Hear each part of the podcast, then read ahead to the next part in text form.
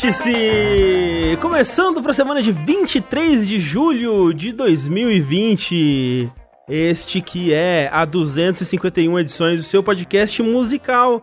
O seu podcast que gosta tanto de música que chama um carro de som em plena quinta-feira pra ir na janela do seu prédio e ficar tocando música ao vivo no último volume, inconvenienciando a vizinhança inteira, a rua inteira. Que ódio, pelo amor de Deus, alguém poderia, por favor, jogar um, um balão de urina nesses desgraçados? Que inferno! Mas é só. É, eu tô feliz aqui, tô ótimo, inclusive. tá ótimo também, meu amigo Eduardo Sushi. Uhul! Que vai na sacada dele tocar um berimbau. Bom, doin, tic, doin, doin. É porque o berimbau não é muito alto, né, eu acho. Não, não que eu saiba. É, aí não atrapalha ninguém. Desculpa não atrapalhar o suficiente. Mas alguém que talvez atrapalhe mais do que eu é o Rafael Kina. É, porque todo mundo sabe que um elefante incomoda muita gente. Não é verdade? E o Rafaína, o Rafaína, caralho. E o Rafael Kina incomoda muito mais, aparentemente. Porque ele vai estar tocando o quê? Cuíca na varanda. Cuíca! É o Rafael Cuíca, era o meu, era o meu apelido no colégio. Na verdade. Como que é a cuíca, Rafa? Como que é o som da cuíca? Cuíca é um negócio que você fica puxando assim, não é? É tipo uma cordinha, assim. Você fica esfregando assim, é. É. Isso. Mas quem também vai tocar na varanda é ele. Ele mesmo, o dono da Maremoto Podcasts, Caio Corraine, Olá, personas. que vai tocar um violão na varanda. ó. Todas a- vai tocar todas as músicas que ele sabe de Raul Seixas, Legião Urbana. Entendeu? É só sucesso nas festas. Corra, se eu te desse um violão agora, você conseguiria tocar alguma música? Sim, Qual? Eu sei tocar Red Hot Chili Peppers, eu sei tocar Nirvana, Olha, eu tá sei bom. tocar... Eu sei tocar Já bastante... entretém uma- Não, já entretém uma, uma, uma, uma demografia ali. Por incrível que pareça, eu sei tocar muito Capital Inicial. Já faz um churrasco na varanda feliz ali. Ô, Corra, Hum, e você aprendeu tudo isso pra pegar menina. Vocês que estão ouvindo o podcast não conseguem ver o olhar incriminado. Mas sim, com certeza. Mas não funcionou. mas sabe pra quem realmente funcionou? Nós temos aqui mais uma pessoa que vai tocar na varanda dos outros. Nosso querido André Campos, Sou eu. que ele leva e faz sempre o seu show pra todas as pessoas com o seu belíssimo e completo xilofone. Que é, Porra, o xilofone. que é aí, aí quando não tem o xilofone, ele bate na grade das pessoas, assim, na varanda mesmo. Isso. Ou instrumento de plástico. Tocar uma bateria de guitarra para as pessoas na É, varanda. porra, seria legal, né? Seria legal. Vou, vou pegar ali meus instrumentos de, de rock band e fazer o meu próprio show particular aqui pra esse pessoal. O triste é que se fosse eu tocando bateria de rock band para as pessoas, seria só eu, o som da eu batendo a baqueta no cantinho da bateria. Do plástico, que faz o É, pá. é, eu sou mestre, em vez de bater só a pontinha, de bater o corpo inteiro na- no negócio. Acontece. É, eu queria. Sabe quando você. Alguém diz uma coisa, aí você poderia fazer uma piada, só que aí passou o tempo e você pensa, poxa vida, não perdi o meu timing da piada? Aham. A maioria das pessoas elas têm dignidade pra não voltar e fazer a Certo. piada ainda assim. Você não é uma dessas. Mas eu não sou uma das pessoas, então eu queria dizer que a cuíca é um instrumento que você esfrega e faz um som de choro, tipo eu. É verdade, quando eu abraço o André, ele faz. um-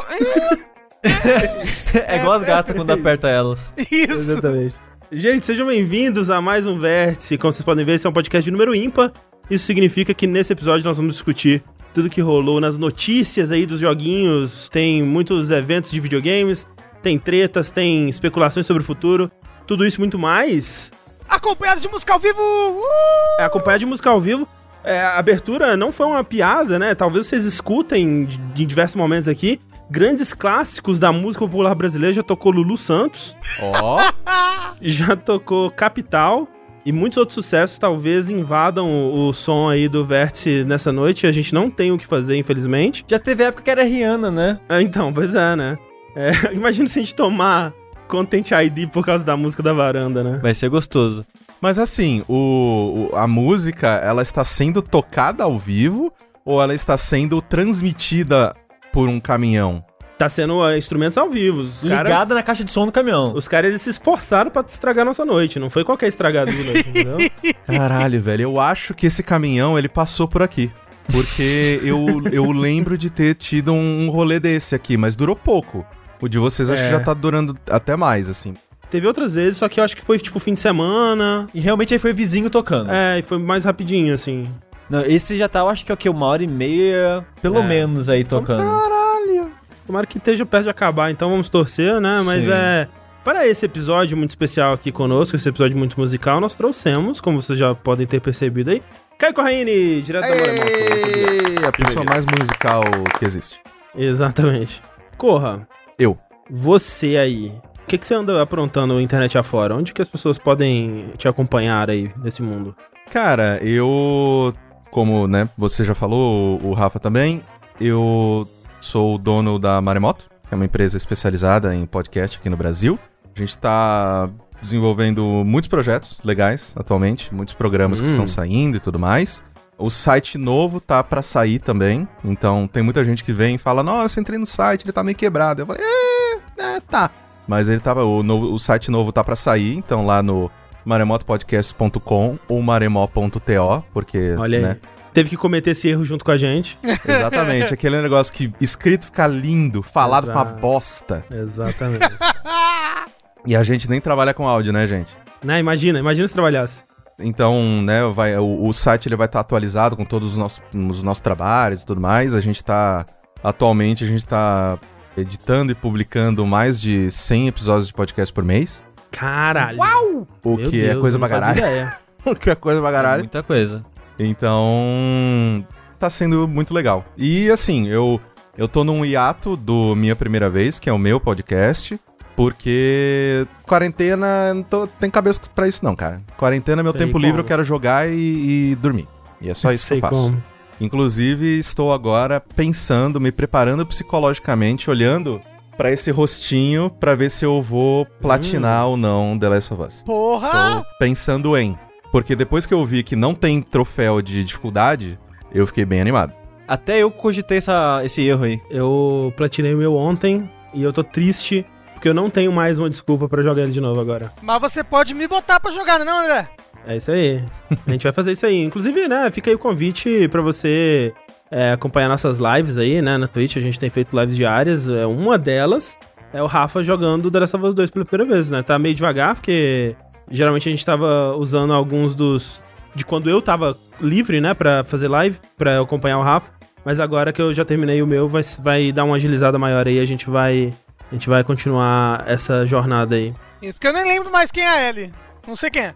Trazendo aqui o meu, meu passado de jornalístico, Hum, eu vou trazer pra vocês aqui uma breaking news, mas na verdade esse furo é da Clarice, que ela mandou Eita. aqui. Caminhão itinerante circula pelas ruas de São Paulo, levando música e mensagens positivas. Ai, caralho. Levando músicas, mensagens positivas e vontade de morrer. Eu queria dizer que agora, não sei se vocês estão ouvindo, mas eles estão tocando, eles estão tocando parabéns para você. É. Assim, agradeçam o filtro de, de noise gate muito bom do nosso microfone, que eu acho que vocês não estão ouvindo, não. Cara, o, o projeto chama Música na Varanda. É, assim, tem, né? Sempre tem alguém querendo lu- lucrar com, né, com toda a situação possível. Mas vem cá, como é que pra Twitch não sai o som e pra gente aqui sai? É porque na Twitch tem outros filtros que eu coloco, né? Tem Ah. um filtro de ruído, tem um noise gate, tem umas coisas, né, mais pra deixar o áudio mais bonitinho. É o mesmo que vai gravar. É, eu tô com pena aí do, do Edu que vai editar isso daqui. Eu É que espero não vai ter nada disso. Eu espero que ele consiga fazer também um noise gate aí pra facilitar o trabalho dele, que ele não tem que apagar isso manualmente, que senão vai ser um inferno. É, de qualquer forma, sinto muito. Mas enfim, assim, antes da gente ir para as notícias, eu queria perguntar pro Corra, então, já que nós tocamos no assunto, talvez a gente tenha a oportunidade aí em breve pra falar mais sobre isso, mas eu queria Uhum. saber o que, que você achou de The Last of Us 2? Cara, no dia que eu terminei o jogo, eu terminei de madrugada, Uhum. e aí eu abri o microfone e comecei a falar. Aí eu falei, tipo, uma hora e meia. Cara, Porra! sozinho, do nada, e só falando, falando, falando, falando, falando. Assim, eu digo que foi o jogo que mais me fez chorar na vida, eu acho que também. o jogo que mais mexeu comigo e talvez seja o meu jogo favorito de todos os tempos. Olha aí. Olha aí. Incrível. Porra! Bem, bem, bem provável. eu fico pensando no, no The Last of Us 1 e 2, porque o 1 é o meu jogo favorito da geração passada, talvez um dos meus jogos favoritos da vida, teria que pensar mais sobre isso e tal. E eu fico pensando no 1 e no 2, me veio à cabeça recentemente, enquanto eu tava preparando coisas pro vídeo, que é muito a comparação que eu faço entre Portal 1 e Portal 2, assim. Que o 1, o The Last of Us 1, assim como o Portal 1, ele é mais simples, ele é mais direto ao ponto, ele, a história dele é contada de uma forma mais limpa, mais, sabe, mais certeira, digamos assim. O 2, ele tenta muita coisa, né? Ele tem muitos elementos, ele tem. Ele tenta fazer muita, umas coisas muito grandiosas, assim, com a história dele. E eu sinto que em alguns momentos ele tropeça, ele se estabaca ali, ele faz algumas coisas que não são tão. Pra mim, né? Eu acho que um é uma experiência realmente muito polida, muito, é, muito boa do início ao fim. E o 2 ele é um pouco mais bagunçado. Mas eu acho que talvez eu prefira o 2 também, porque por causa das coisas que ele tenta, tipo, ele. Por causa das coisas que ele tenta, ele tem mais espaço para errar e ele erra, mas é por conta dessas coisas que ele tentou, sabe? Sim, e, e eu acho até que, né, não adiantando uma discussão que pode rolar depois, ao contrário, uma coisa que acho que foi o Sushi que sempre bate nessa tecla de que, tipo, ele acha legal a história, mas não gostava tanto de jogar. Uhum. Eu acho que o 2 ele resolve isso. Porque eu acho ele delicioso de jogar. Eu acho também. É muito gostoso para mim jogar The Last of Us 2, assim, tipo. É, tanto que eu tava me segurando para talvez jogar de novo, porque eu não sei se eu, se eu, se eu já tava com cabeça pra viver aquelas coisas de novo uhum. e puta que pariu. Só que o que mais tá me impelindo a fazer isso é porque eu quero jogar mais desse jogo. Eu quero, tipo, lidar com os sistemas dele. Isso é uma coisa muito doida, assim, porque, tipo, é o único jogo da minha vida que cada tiro que eu dou eu tomo um mini susto. Hum. Porque eu não atiro tanto nele, né? E, e para mim, quando eu atiro, é uma decisão muito, muito extrema. Uhum. E ele é visceral, né, visualmente. Então, tipo, eu não sei, cara. Esse jogo, ele. Eu não sei se é o momento, eu não sei se talvez se a gente se afastar mais dele por mais tempo, deixar ele tal, não sei o que tem. Ele, ele talvez, talvez mude a minha opinião, Uhum, mas uhum. agora, tem semanas já que eu terminei, eu não consigo parar de pensar nele. Eu tô jogando outra coisa, eu falo, podia ser The Last of Us, né? Podia, né? Enfim, vamos, né? Vamos. Talvez a gente tenha outras oportunidades aí pra falar sobre isso no futuro. Mas antes da gente ir para as nossas notícias, é bom lembrar sempre que esse podcast, assim como todos os podcasts que a gente produz aqui né, nessa bela casa, são possibilitados por pessoas como você aí que está ouvindo, né? Que vão lá mês após mês nas nossas campanhas do Patreon, do Padrinho, do PicPay, com seu sub na Twitch, contribuindo com valores a partir de um real por mês, que já ajudam bastante. Se você quiser as recompensas, né? Que são, por exemplo, o nosso grupo secreto, que vai te dar acesso ao podcast bônus. Né, você pode contribuir a partir de um tier específico lá, ou dar o seu sub na, na Twitch, né? O sub na Twitch também te dá acesso ao grupo do Discord e ao podcast bônus. E é grátis se você tiver Amazon já Prime. Amazon Prime, Prime Video, o que é que seja, você ganha um sub grátis todo mês pra dar pra algum canal do Twitch que você quiser. Sim. Você, né, ajuda bastante e você ganha esses, é, né, essa comunidade bonita ali que tá sempre conversando sobre os mais diversos assuntos. Tem também o podcast bônus, né, o DLC Cedilha, que o pessoal tá gostando bastante também. Sim. Eu vejo muita gente que fala, tipo, meu Deus, eu não posso esquecer de renovar meu sub na Twitch, eu não posso esquecer de blá blá, porque DLC cedilha, não, eu fico viciado em ouvir DLC cedilha. Então, Inclusive, o, o- o desgraça de senhor Jeff Bezos, Hum, põe um negócio lá pra assinar sozinho. seria bom, né? Puta que eu pariu.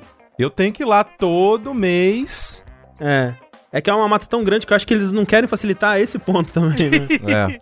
Mas, é, enfim, a gente agradece todo mundo que contribui. É bom lembrar que esse podcast, ele é gravado ao vivo todas as quartas-feiras. A gente tá fazendo quinta-feira, excepcionalmente essa semana, por causa do evento do, da- do Xbox, né? Que a gente não queria deixar uma semana passar, aliás, seriam duas semanas, até a gente poder falar do que aconteceu, então a gente decidiu adiar pra poder falar do que rolou no evento, mas normalmente às quartas-feiras, 8 e meia da noite, no nosso canal do Twitch, twitch.tv jogabilidade.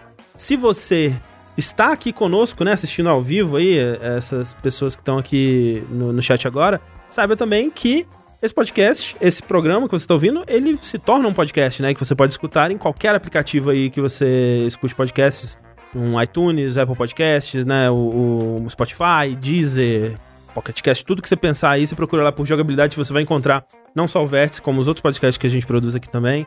Você pode fazer parte dessa turminha aí do, do jogabilidade.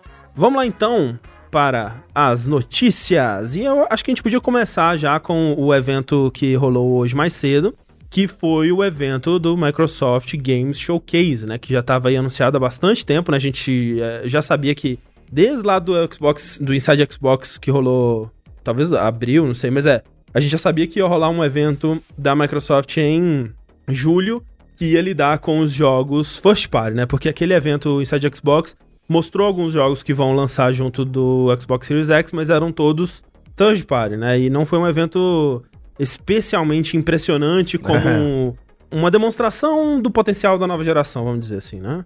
Então, acho que tava todo mundo esperando para ver o que que os estúdios first party da Microsoft iam mostrar e é, essa foi a primeira olhadinha assim no que eles mostraram.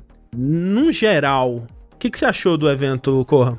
Cara, eu gostei bastante, porque eu tava. Talvez eu tenha tido as informações erradas, porque eu achei que ia ser só jogo first party mesmo. Uhum. Então, assim, por mais que a Microsoft ela tenha adquirido vários estúdios recentemente, então, né, tem bastante.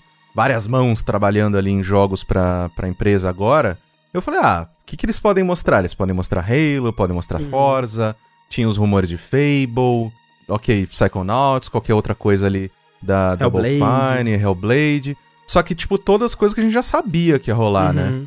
Então eu tava um pouco preocupado por causa disso. Mas aí, quando começaram a mostrar jogos que. Os jogos dos acordos, né? De tipo, ah, console first, Sim. esse tipo de coisa, eu, opa, agora sim, agora a gente pode conversar. Porque eu achei, eu, eu por alguns minutinhos, eu acreditei em Elden Ring. Eu, eu acreditei, eu falei, porra, A esperança sempre existe. é, foi, foi anunciado, né, no, na, na conferência da, da Microsoft. Será? Será? É, Microsoft sempre tenta capturar o mercado japonês, nananã, será? Mas não foi. É, como a Namco já tá publicando ele, eu acho que seria estranho a Microsoft ser que me- meio que uma segunda publisher, né? Nesse É, mas, sentido, mas assim, pensando. Talvez não como uma segunda publisher, mas fazendo um acordo mesmo. E assim, pensando né, em ter uma. uma né, dependendo de quando ele vai lançar, mas pra você ter um jogo desses perto da sua janela de lançamento, é um jogo que vai chamar a atenção de um Ah, público específico, né? Não, sem não, não vai ser um, um jogo de, de massa exatamente como não, Call of Duty da vida, mas É um jogo que chama atenção, é um jogo que chama atenção. É. Exatamente. É, e o mais assim, uma coisa que me, é, me estranha bastante é a gente já ter alguns, alguns rumores, né, sobre o novo Black Ops, que vai ser, acho que Black Ops CIA, alguma coisa assim. Uhum. E, e nada, nada de Call of Duty. Tipo, será que eles vão perder essa janela de lançamento, sabe? Tipo, Será? porra, É. Call of Duty, sabe? Já devia tá na hora de mostrar, mas. É, esse ano tá atrasando tudo, né? Então eu, eu acho bem provável que seja muito em cima mesmo. Eu acho difícil eles perderem um ano. né? É, É, não, é, tem, tem que lembrar, né? O Corona, né, tá atrasando É. muitos jogos. sim. Call of Duty ainda é anual?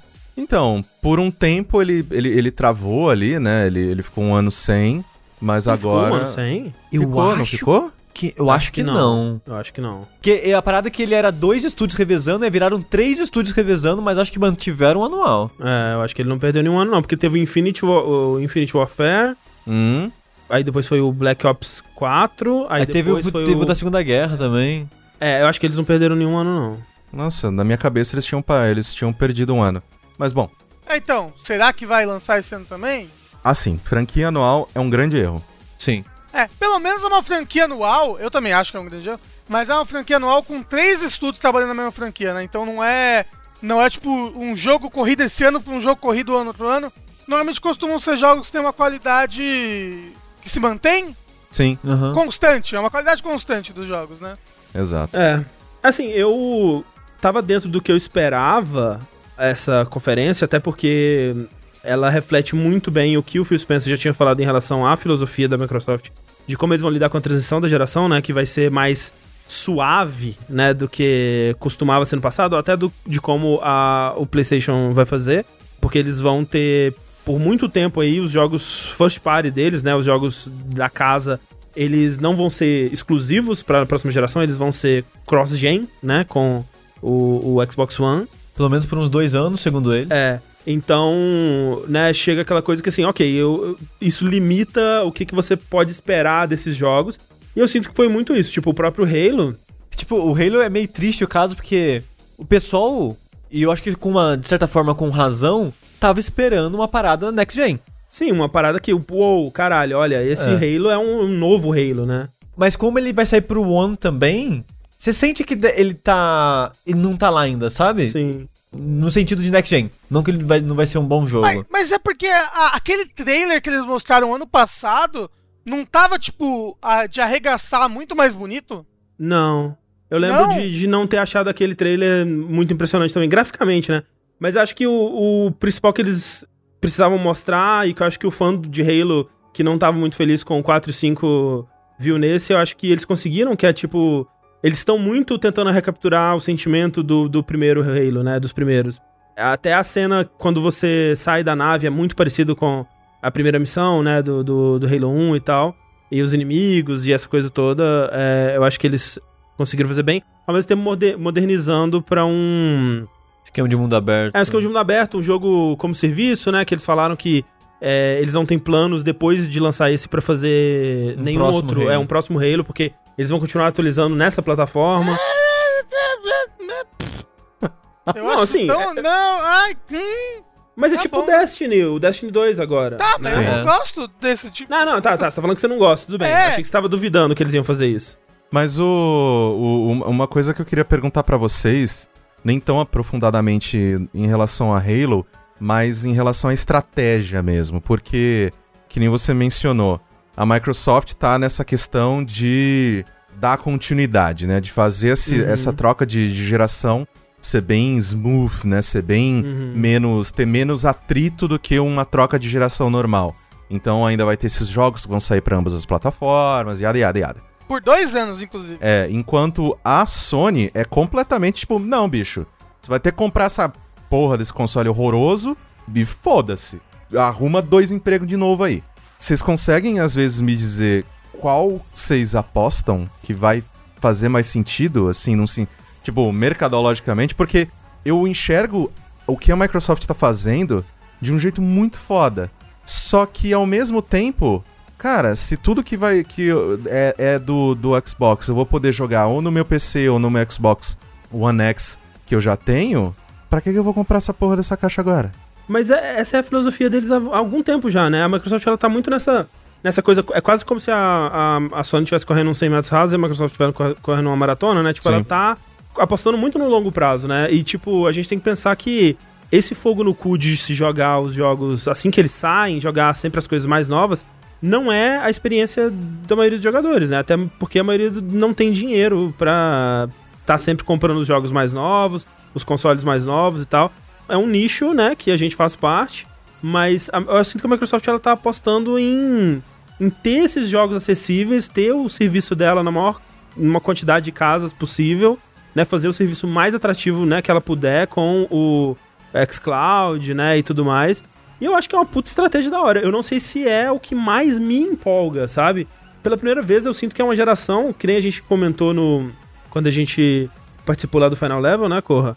Eu acho que é a primeira geração que o que vai definir, porque a gente sempre falava, né, ah, o que vai definir que você vai comprar ou não um console é se tem jogo bom. Sim. Não necessariamente nessa, né? Porque, cara, a oferta do Game Pass, Não, ela não é faz muito, sentido. Não Não faz tipo, ela é sentido, irrefutável, assim. né? É, O- não, é o- ridículo. Não, e o- assim, é, o, a moça lá da, da. Eu esqueci o nome dela, mas no meio da apresentação ela falou que a Microsoft tem agora é, 10 milhões de assinantes ativos no Game Pass. Tipo, é gente pra caralho. Uhum. Só que é monetariamente viável essa porra? Tipo, se eu coloco, sei lá, se eu sou a Devolver e eu quero lançar o meu jogo do, do da Gosminha lá, do, do Alienígena, que lançou hoje, Carry sei lá, o Toca Carry On aí, Isso. e eu vou lançar e ele lançou direto no Game Pass. Inclusive eu baixei aqui pra poder jogar depois. Uhum. Como que ela ganha dinheiro? Ela pega, tipo, porcentagem de pessoas jogando e dá uma. Eu não sei. Como? Como que funciona? Ou até onde eu sei, Corra, a Microsoft ela faz um acordo com a empresa, paga um valor X Caso a caso, né? de caso a caso, mas paga um valor X já de cara, cheio, pra aquele jogo ficar disponível por X meses. Não é É eterno, tipo a né? Netflix, então. É. É tipo a Netflix. Isso é a maneira que o estúdio vai ganhar dinheiro no caso, né? Com esse acordo. A Microsoft, ela é, como vocês estavam falando, é uma parada muito a longo prazo, porque o que ela quer? Os DLCs não saem assim, da maioria dos jogos, da maioria. Microtransação. Exato. Então, muitos jogos com microtransação, muitos jogos que, se você quer jogar as expansões, você tem que comprar as expansões. Destiny, né? O Destiny já vai vir com tudo. Nesse, no caso do Destiny, Sim, mas é, antes ele chegou a lançar só a base ou algo acho que sim. É, mas o, o Destiny agora, ele tá, a base ela tá de graça em todos os videogames. É, É. Sim, sim, sim, é. sim. Então, a empresa faz dinheiro com o DLC e fidelizando, porque uma parada que a Microsoft apostou e meio que tá dando certo é a gente vai fazer você descobrir novos jogos. Uhum. E as pessoas, de fato, segundo os números deles, estão descobrindo novos gêneros, novos Sim. jogos que não jogavam antes e comprando mais. Uhum. Porque o- a compra de jogos tem aumentado nisso. E como os jogos só ficam alguns meses, às vezes você gostou do jogo tanto que, beleza, eu quero na minha conta agora, quero ele pra mim. Em vez de, do jogo ter um serviço, sabe? Sim. Então, a aposta deles é em fidelizar a pessoa no, no sistema, no eco. No ecossistema mesmo que É. fala? Ah, sim, sim. É fidelizar a pessoa no ecossistema da Microsoft, prender você ali, porque os jogos de PC que estão no Game Pass não tá no Steam, É. tá no Windows 10. Alguns, né? Tem É. alguns que estão ainda, mas é. Mas dentro do serviço de Game Pass, no caso, eu digo. É, é, sim, Se sim. você tá jogando pelo Game, Game Pass, Pass, é, no você Game tá Pass. jogando pelo Sim, Windows é, 10, não tá exato, jogando exato. pelo Steam. E assim, é 40 reais.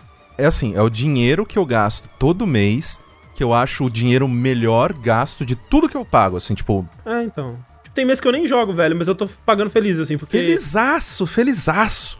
é uma parada tão da hora. E assim, é aquela conta que não fecha, especialmente com o dólar do jeito que tá.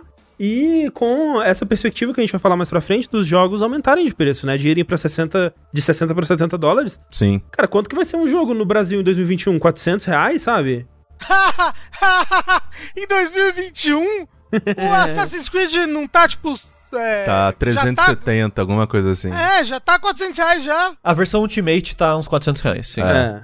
Então é tipo, com, com os 40 reais do, do Xbox, você compra, né, um jogo por ano. Do... Com um ano. E assim, isso pra é, é, mercados emergentes, eu enxergo uma movimentação do. Claro que, né, no início nada vai ser acessível nem porra nenhuma. Talvez com o Lockhart, né, o, o outro modelo da Xbox, não sei o que tem, isso possa virar uma realidade de ter um console mais acessível da geração atual e arará. Mas o Game Pass dá uma margem, cara, tão grande da Microsoft voltar pro tempo do 360, sabe? Em mercados emergentes, tipo Brasil e tal. Claro que, no caso do 360, o que pegava era pirataria, né? Porque aí é Uhum, tranquilo. Sim. Mas com o Game Pass, eu acho que se a pessoa for olhar e for falar, ok, com 400 reais eu pago um ano de Game Pass, ou eu compro um jogo de PlayStation 5. Porra, você falando da pirataria é um bom exemplo de como o preço do Game Pass no Brasil atualmente vence até a pirataria do meu ponto de vista. Vence, porque você não tem dor de cabeça. Quando você pirateava jogos, você fazia o quê? Você comprava de alguém que vendia jogos piratas? Você baixava DVD, você, você comprava o DVD virgem, Queimava. é, baixava e instalava. Então você tá tendo um gasto de tempo ou dinheiro aí que o Game Pass, na minha opinião, já supera e vence esse gasto. Tanto de tempo quanto de dinheiro, sabe? Eu ia na feira, toda quarta-feira, comia um pastel, um caldo de cana e comprava uns jogos piratas, né? Na feira. É, ou então, eu deixava o computador é, de noite ligado baixando o jogo. A- a- só a quantidade de energia elétrica que foi gasta aí já dava um Game Pass. Então, tipo, felizmente eu me encontro numa situação financeira hoje em dia que eu poderia juntar dinheiro por uns meses e comprar um console desse. E me virar com os jogos, graças ao nosso trabalho, a gente recebe um ou outro, né? Então eu não tenho o mesmo gasto e o mesmo peso no- na minha renda financeira do que muitas das pessoas, a maioria das pessoas no nosso país vai ter. Sim. Se eu não tivesse, tipo, me imaginando antes, sei lá, na época da faculdade, quando- na época do PS3, Você se formou Quando? em química. tô lá, tipo, eu juntava dinheiro por uns dois meses pra comprar um jogo.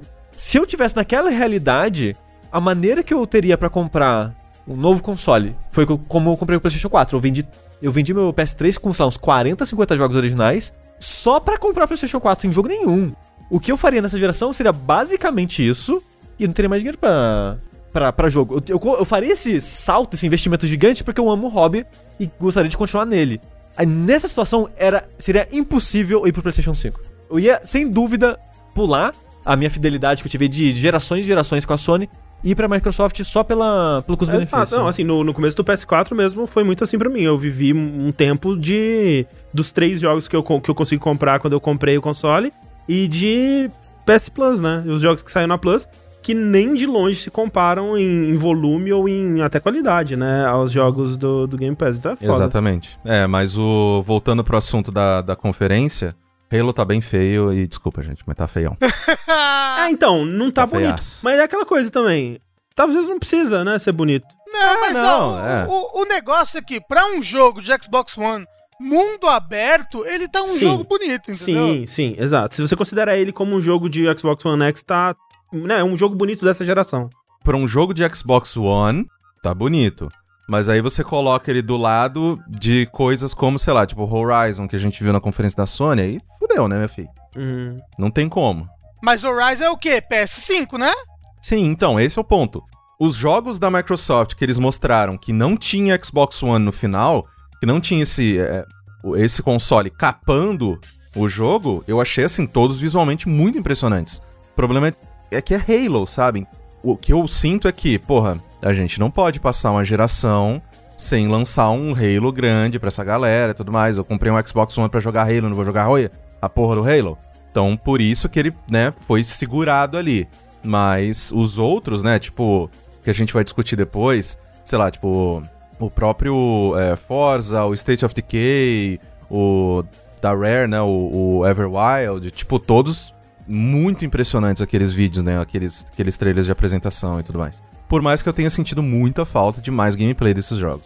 É, então aí fica difícil até de saber o que, que era gameplay e o que, que era CG, né? Por exemplo, É. o do State of Decay eu acho que era só um CG, sabe? Sim, é, é, É. Eu acho Especialmente baseado em como que é a aparência e até o gameplay do, do State of Decay 2, assim, né? Pode ser que eles É. estejam mudando completamente como que é o, o fio do jogo e tal, mas aquilo ali só pareceu um CG pra mim. O Everwild.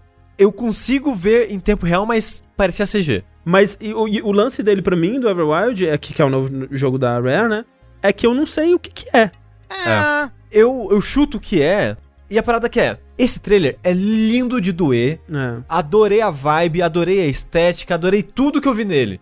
Quando você vai jogar o jogo, eu te garanto. Eu te garanto. E ó, aposta, hein? ó, que ele vai ser mais um No Man's Sky barra. Sea of Thieves. Sea of Thieves. É, eu acho que é isso também. Você Mas só acha? que- Porra, não. Que... Não, eu acho não, Rafa. Eu Que tenho dor. certeza. Ó, ó, a certeza de quem faria uma aposta agora, hein? Mas só que em vez dele ser competi- sim, competitivo no sentido de ter brigas e tiros e coisas, vai ser essa parada mais good vibes, de explorar o mundo e salvar os animais e tal.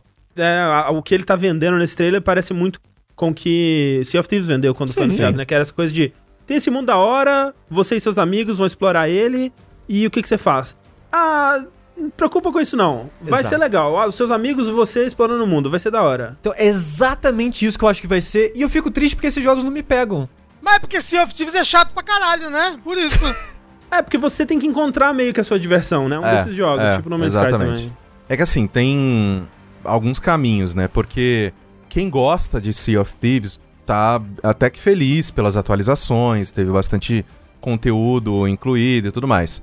Mas No Man's Sky, eu baixei ele agora, porque tem no Uhum. Game Pass. Eu baixei porque eu tô muito curioso pra ver o que, que esse jogo virou. É, ele é outra coisa hoje em dia. Eles trabalharam, mano, muito em cima dessa porra. Mas o esse novo jogo da Rare, eu espero que eles tenham aprendido com os erros de Sea of Thieves. Tomara, né? Tomara. Colocar conteúdo, coloca coisa pras pessoas fazerem, não vai não não é o suficiente ter só um, um, um mundo bonito de andar por aí, sabe?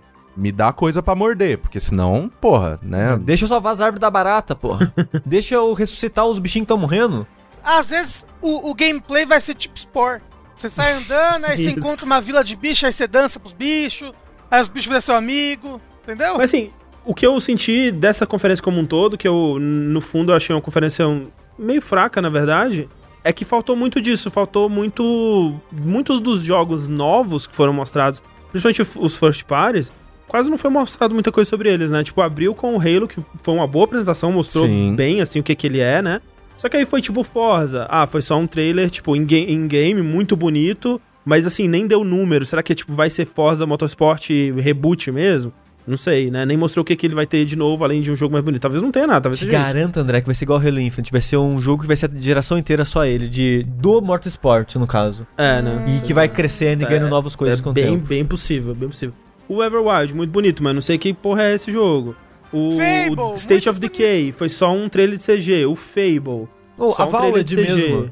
A Valve, né? Que parece É só muito um CGzão também. É, exatamente. É, o negócio é que tem muito jogo que a gente nem sabe como é que joga, né? Esses jogos. Exato, Nem exato. sabe como é que é. Então, tipo, é um bando de CG com nome em vários desses jogos aí. É, e assim, eu, eu, eu, eu, eu não tenho problema quando alguns dos anúncios são feitos assim, porque trailer de conceito é legal também, né? Porque você é legal, fica, tipo, tem seu lugar. ok, tá, tipo, Elven King, né? O Elven King? Elven King? Elden, Elden Ring. Ring. Elden Ring. Porra! Elven King é uma banda. É uma banda, é uma boa Elven banda, King é uma banda, ok, ok. Uh, segura, correndo. Eu não tô ficando tão esclerosado assim.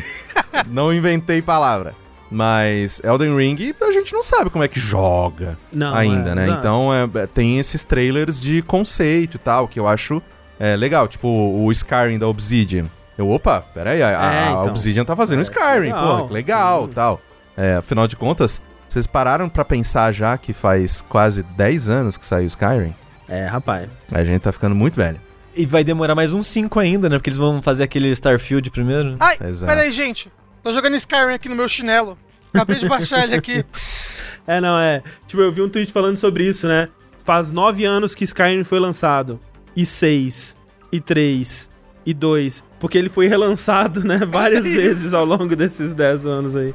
Então. É doideira. Mas então, eu gosto desses trailers de conceito, é legal pra discutir, pra animar, pra falar, olha tal.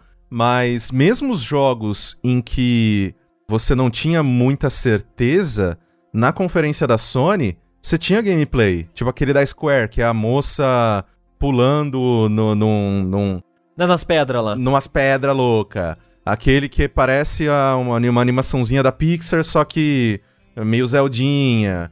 Todos tinham um pouquinho de gameplay. Nesse, não. Eu, concordo, eu acho que tem, assim, se tivesse, sei lá. Se a, se a proporção fosse melhor, né? Se fosse, sei lá, 50% foi trailer de conceito, 50% mostrou gameplay. Sim. Acho que eu estaria ok. Agora, eu, eu sinto que a proporção foi muito. Né, isso, isso que eu tô falando dos first party, especialmente, né? Porque é, os outros eu sinto que foi um bônus, né? Acho que a gente nem tava esperando ver outros É. jogos e acabou vendo e eu achei da hora. Agora, os first party especificamente, eu sinto que a proporção foi muito abaixo, né? Eu sinto que, sei lá, 20% mostrou alguma coisa de jogo e 80% não.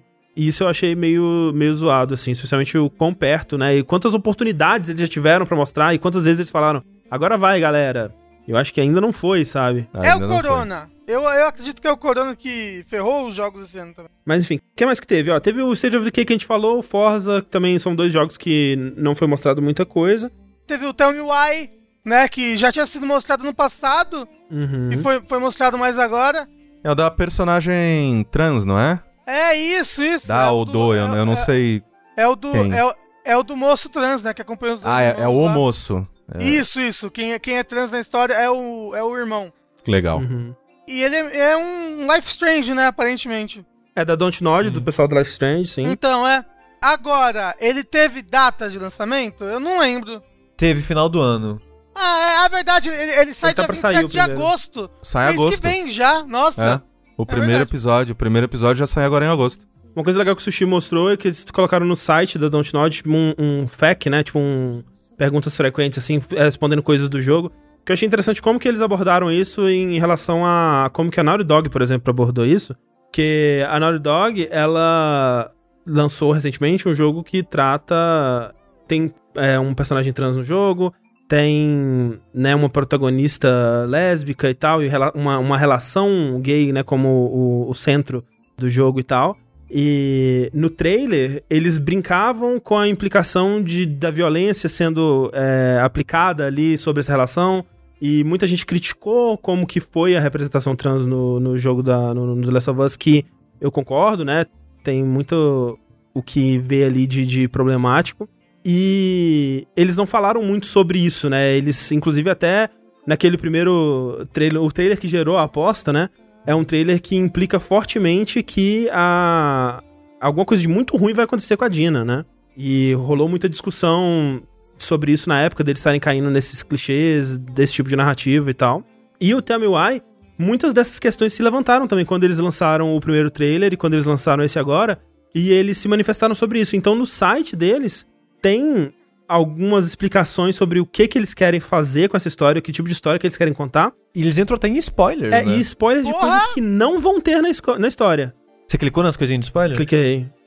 Porque, é, assim, eu, eu não me importo é, muito com os spoilers que, são, que, que eles dão lá. Não são pesados. Eu não sei se eu, eu falo sobre aqui, porque é- é- é- acho que é interessante. Mas, assim, eu não vou falar então. Mas basta dizer que é um jogo que ele não vai cair nessas armadilhas desse tipo de história, né? É, o GBA Kunin falou, ausência confirmada. Ausência Basicamente, confirmada, exatamente. Eu não sei o que uma pessoa trans vai achar desse tipo de abordagem, mas do meu ponto de vista parece algo muito positivo. Eu não sei como a, história vai abordar isso exatamente. Eu não sei se o jogo vai fazer jus é, e vai fazer direito a essas coisas. Mas esse FAQ eu achei muito bom.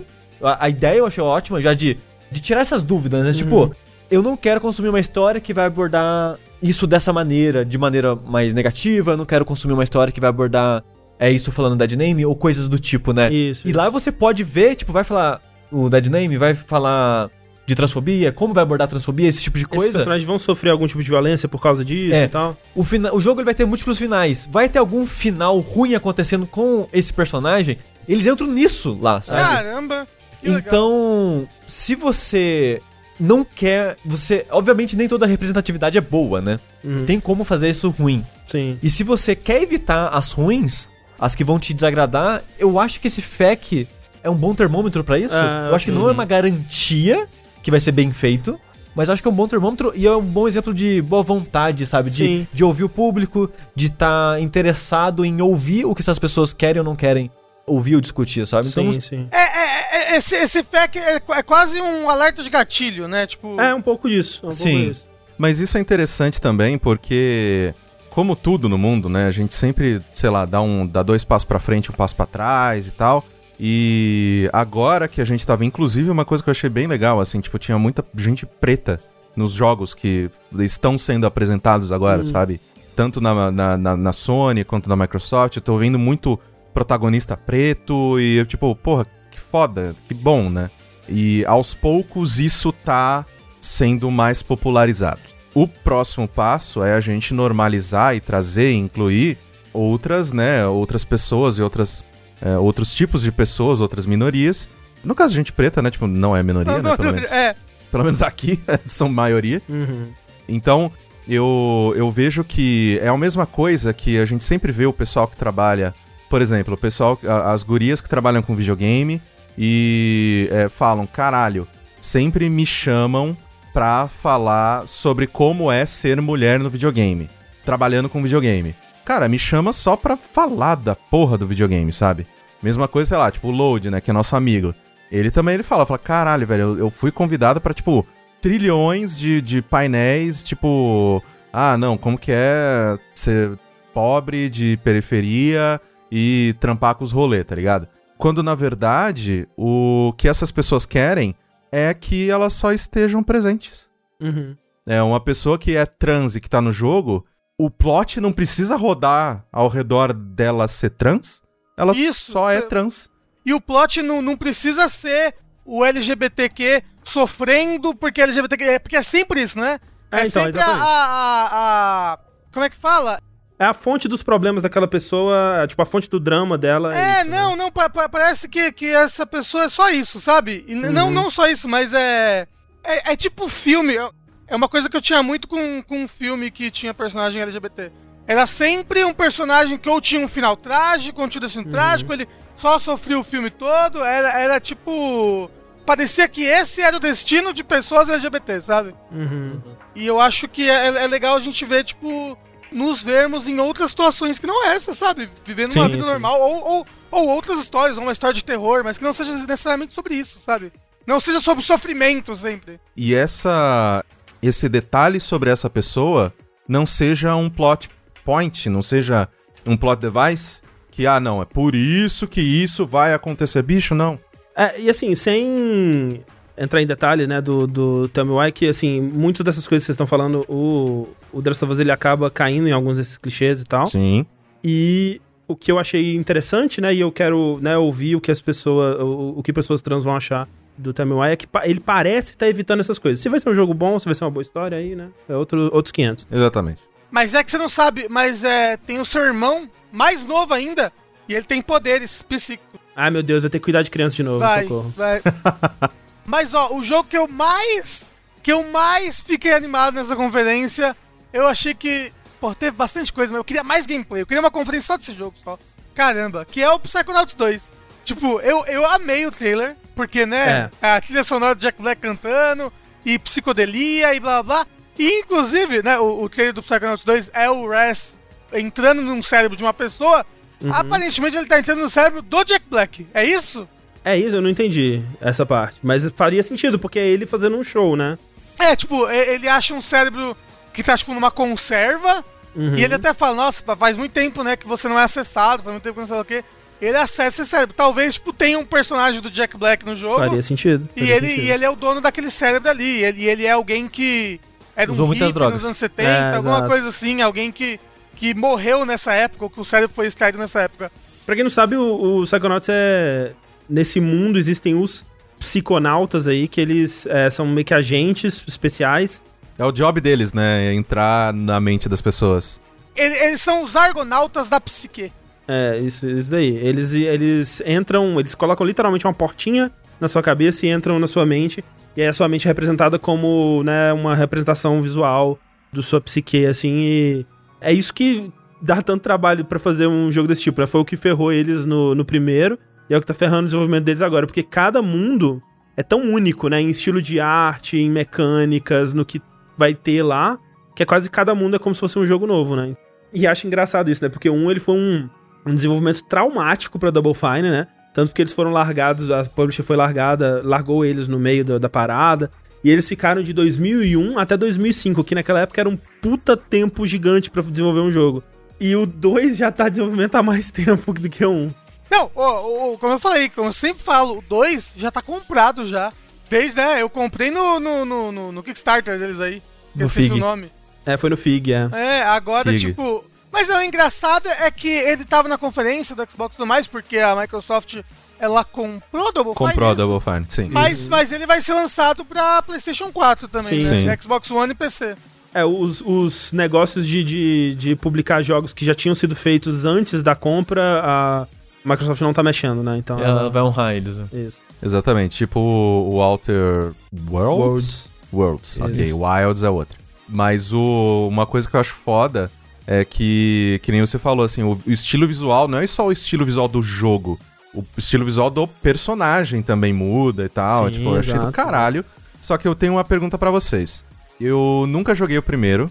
Ele tá disponível em alguma plataforma tranquila? Tipo, PC? Ele foi Tá, atualizado? Visualmente, talvez? Pra console eu não sei como é que tá, se tem uma versão HD remaster dele, mas pra PC você consegue fácil. Eu tenho ele no PS4 e no PC. Tem no PS4? Então é, então tem. É, eu legal. tenho no PS4, tenho quase certeza absoluta.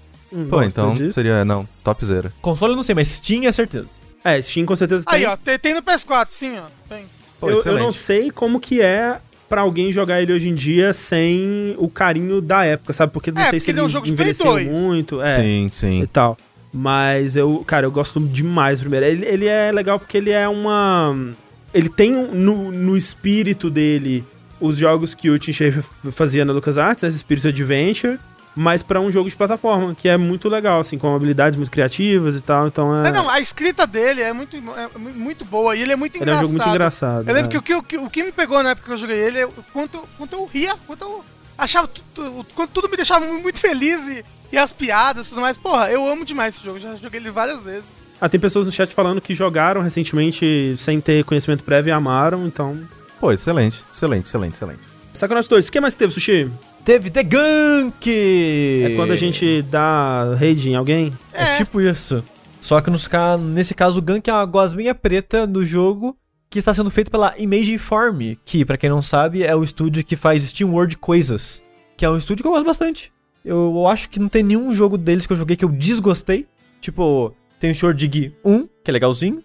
Shore Dig 2, que é maravilhoso. Sim, Bom nossa. demais. Tem, por exemplo, o Heist, que é muito legal. Muito bom Só não também. terminei ele porque na época eu tive que largar pra ir jogar outra coisa, acabei nunca mais voltando na história da minha vida. E o Quest, né? E o Quest que é legalzinho. Eu acho que é o segundo que eu menos gosto nessa lista do Steam World, assim, da série. O que você menos gosta é o primeiro? É o Dig 1, eu acho que é o que eu menos gosto, é. é ele é o mais ele é legal, ele é legal, mas ele é bem simples, né? Mas, no geral, eu gosto de todos os jogos do estúdio. Então, eu fico feliz deles estarem fazendo um novo. E dessa vez, aparentemente, é um projeto mais ambicioso. Porque não é no mundo do Steam World. Sim. O que é arriscado no ponto de vista de eles não estão usando uma propriedade intelectual que já é famosa no mundo dos jogos indies. E é o primeiro jogo deles que é 3D. Uhum. Porque até então eram jogos 2D meio que desenhado à mão, Que eu gosto bastante do estilo dos jogos dele, mas agora Sim. foram pra um 3D, que um 3D que tá bonito até. Tá bonito. Acho que tá mantendo muito do, do estilo do, do. né? Tipo, personagens É. bem expressivos e tal. Sim, bem colorido no É. geral. E eu tô curioso pra ver o que, que vai ser isso daí. Parece meio que um jogo de exploração. meio. É um jogo de exploração, até onde a gente sabe, de plataforma 3D. Não sei exatamente como vai ser o jogo, né? Porque tudo que mostra é uma personagem que ela tem meio que uma mão mecânica que ela suga coisas com essa mão. É uma mão aspirador. É Sim. tipo isso. E ela tá num planeta meio alienígena, cheio de gosmas pretas que estão, sei lá, corrompendo ou fazendo alguma coisa. E ela usa essa mão pra sugar essa gosma. É basicamente tudo que mostra, né? São paisagens e ela sugando gosmas. É, que, a- o que, que é gank? É isso, é tipo uma gosma. Então é, a- o nome do jogo é A Gosma. É tipo isso. Mais ou menos isso, Ah, é. Então acho que né, deve ser um ponto importante pro jogo. Sem dúvida deve ser. Mas isso isso não mostra o que o jogo vai ser de fato, né? O momento a momento, o loop do jogo, né? Sim, é, e uma coisa que é interessante no, na- nos jogos da Imagine Form é que, principalmente assim, o meu favorito é o Steam World Dig 2, ele era um jogo que o tempo todo ele tava colocando mais mecânicas, mais mecânicas, mais mecânicas, mais mecânicas, e isso num jogo 3D pode ser legal pra caramba, assim, tipo, meio que ele dele ser um, um Super Mario Sunshine ao contrário, né? Que você não, você não cospe coisas, você suga as coisas. Então, tipo, às vezes você montar plataforma com as coisas que você suga, sugou um negócio aqui, joga ali, como que isso vai afetar no combate, tipo, ah, o combate vai ser tipo é, Luigi's Mansion, que você tem que sugar o inimigo. Tipo, tem bastante coisa assim que a gente não sabe dele e conhecendo a Image Form eu fico muito curioso pra ver o que, que eles vão fazer, assim. É um dos meus estúdios favoritos também, eu acho eles maravilhosos. E se no combate você tem que sugar a gosma do inimigo, e aí ele fica, tipo, Ele amigável. fica normal. Exato, É, exato. por- Super é, seria legal. ser. Você tem que, tipo, limpar. É o, o lava-jato, três andares da Hot Wheels. É, do jeito que esse jogo tá e, e do jeito que são os outros jogos do estúdio, eu não duvido que não tenha um conflito direto com os monstros. Você tem que evitar eles, usar algo do ambiente pra lidar com eles. Mas você não sai, sei lá, dando espadada, soco e Ah. bicuda no bicho, sabe? Até porque ela não, a protagonista não parece ter nenhuma arma. É fora essa mão essa mecânica. mão, né? É. a- Então, a tipo, eu, vista. Eu fico curioso e boto fé por causa do estúdio, assim. É um estúdio que eu gosto bastante, então fico curioso pra ver que vai ser daí. Mas outro jogo que anunciaram, que não é bem a nossa vibe aqui do nosso grupo que tá falando, mas eu sei que é um jogo que provavelmente vai ser muito bem recebido, porque ele tem. Ele faz parte meio que de uma série, digamos assim, que tem uma fanbase muito grande, que é basicamente o novo Vermintide. Que só que dessa vez, em vez de ser Warhammer medieval, é o Warhammer 40k, que é o Warhammer do futuro. E dessa vez, em vez de enfrentar os ratinhos, vai enfrentar aparentemente uns zumbis ou coisa do tipo, que no caso vai se chamar Dark Tide, o jogo. A questão é, aparentemente, joga de 4, o Corra. É o que você tava procurando aí. Eita! Eita! Exatamente, eu gosto muito de jogar de 4. Eu também. eu jogo com o controle na boca. Isso. Isso. É, uma coisa que eu achei curiosa é que esse jogo ele tá se inspirando, né, tá usando o mundo e a ficção de Warhammer, mas eles tiveram uma leve liberdade artística no visual dos personagens, né?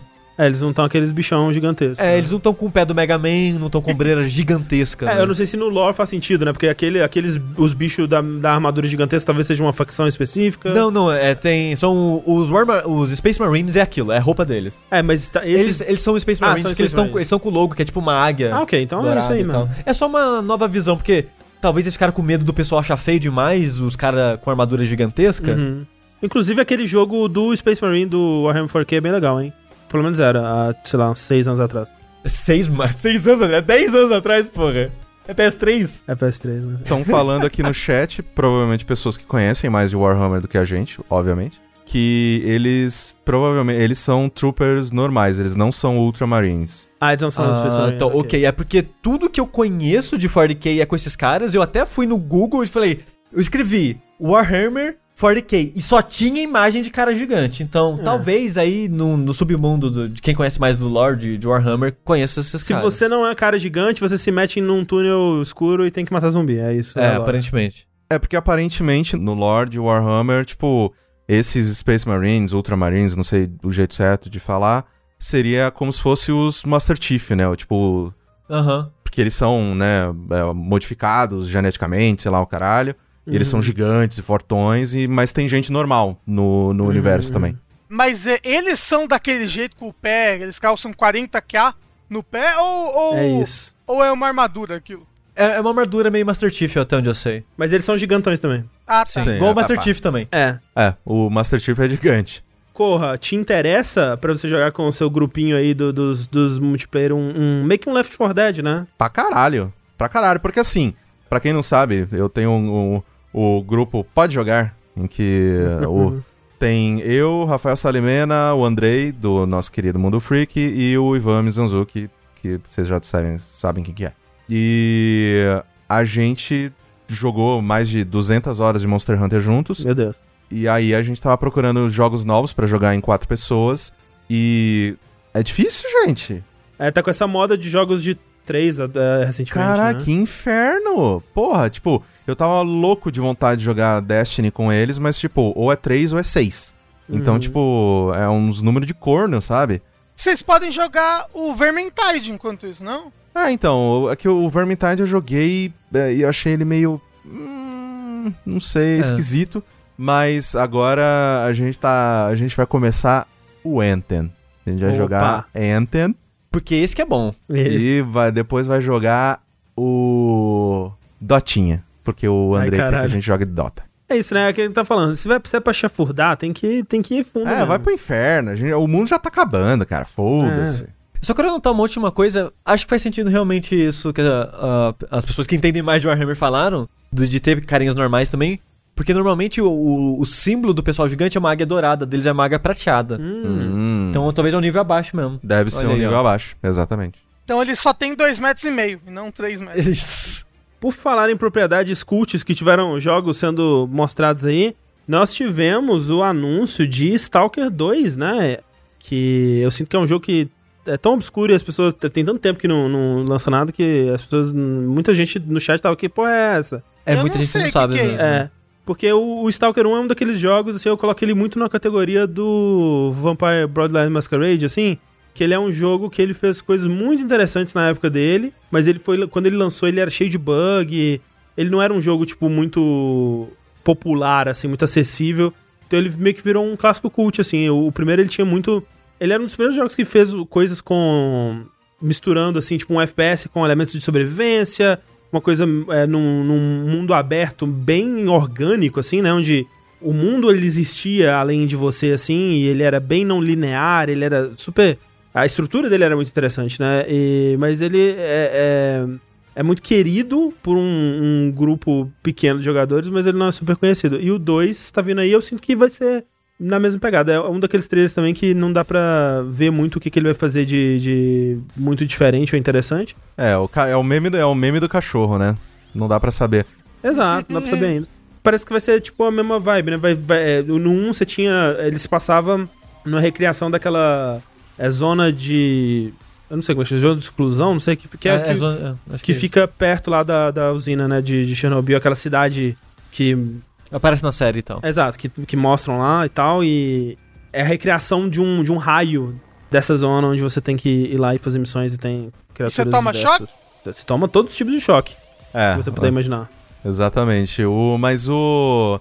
Uma coisa que é interessante é que, assim, quem gosta dele gosta muito. Isso. Então, foi interessante porque depois da apresentação eu vi algumas. Aqueles vídeos de reação, né? Tipo, ah, o que, Uhum, que essa uhum. pessoa achou desse momento e nananã. E o Stalker, eu sinto, foi um dos momentos que mais gerou emoção nas pessoas, assim, tipo. A maioria É. das pessoas tava tipo, ah, legal, tal. Porque, tipo, eu, eu, não joguei, então eu não sei Uhum, uhum. o que teria ali pra me animar ou não. Mas quem, nossa, pega, pega no YouTube depois, tipo, tem uma É, galera então. assim, tipo, jogando a cadeira na janela. Caralho! Fã de Porra, Stalker é foda. muito fã. É, inclusive baseado é, no, no filme do Andrei Tarkovsky, eu acho, que chama Stalker também. Um moço falou que é baseado num livro? Também num livro. É baseado em, é, em algumas coisas diferentes aí. Mas é, tem a ver com o, o Stalker Ó, do baseado no livro Piquenique na Estrada. É isso mesmo. É esse daí. O que me afastou na época que eu tentei jogar Stalker é que ele era um tanto rústico, né? Pra não dizer muito bugado. e eu, na época eu não tive muita paciência pra lidar com as excentricidades. E talvez esse aí seja mais polido, mais gostosinho. Vamos ver. Muito bom. O que mais que teve? Acabou os jogos, né? Não existe mais jogos além desses. Isso. É, tem, tem alguma, né? Tipo, tem o Crossfire X, que a única coisa que a gente pode, Uh, que a gente pode falar é por que que eles colocaram aquela música. Porque é X gonna give it to you, entendeu? Crossfire Crossfire X. Só que triste. Mas nossa, é não chega. De quando foi essa moda de botar Do de Gears! Foi do Gears! É porque a do Gears não era um cover, né? Era só uma música triste, mas eu, eu acho que tá lá mesmo. Acho que começou lá. Oh, não, não, não começou tipo no Age of Ultron essa porra? Não, Não, muito não. antes, muito Fio. antes. O trailer de Gears com Mad World é, mano, é, é o que? É do 1 ou é do 2? Eu acho que é É do Gears do- 2. Eu acho que é do 2. Não, era do 1 mesmo, do 1 mesmo, mas de hoje é do 1. Era do 1? Puta É. que pariu, gente, pelo Não, amor então de é Deus. 2005 isso daí, É. nossa. Não, e aí, X gonna give to you. É, pra quem não tá entendendo, tipo, ó, Crossfire X é a, é a versão single player do, do Crossfire, tem um modo single player com historinha e tal, Call of Duty, que é um, né, Crossfire é um jogo aí, tipo um CS meio genérico, e agora eles estão lançando pra console, vai ter uma campanha que tá sendo desenvolvido pela Remedy, né, o pessoal do Control, do Max Payne, do Alan Wake e tal. Isso eu fiquei bem curioso, assim, porque o jogo é de graça, Uhum. mas esse que vai ser a campanha, ele vai ser vendido normal, Uhum. separado, inclusive. E assim, eu acho que se você não tem muito saco pra jogos militares e tal, não vai ser só a praia. Mas o que eles mostraram tá bem é, visualmente, pelo menos, interessante. Assim, as cenas de ação parecem né, divertidas. Parece bem feito, pelo menos. Só que a parada que é engraçada é que, e eu não percebi isso na hora, porque a gente tava conversando por cima, do- enquanto a gente tava assistindo ao vivo, é que a, a música que troca no trailer é uma versão triste de uma cantora cantando devagarzinho, assim, com aquela voz cheia de emoção. A porra da X Gonna Give It To You do DMX, cara. E é maravilhoso. Parabéns pra quem teve essa ideia, é fantástico. Parabéns. Mas sobrou então, na lista dos jogos, só um jogo que o André tá muito emocionado. Ele tem muito o que dizer sobre esse jogo, É verdade. que é The Medium, né, The André? Medium.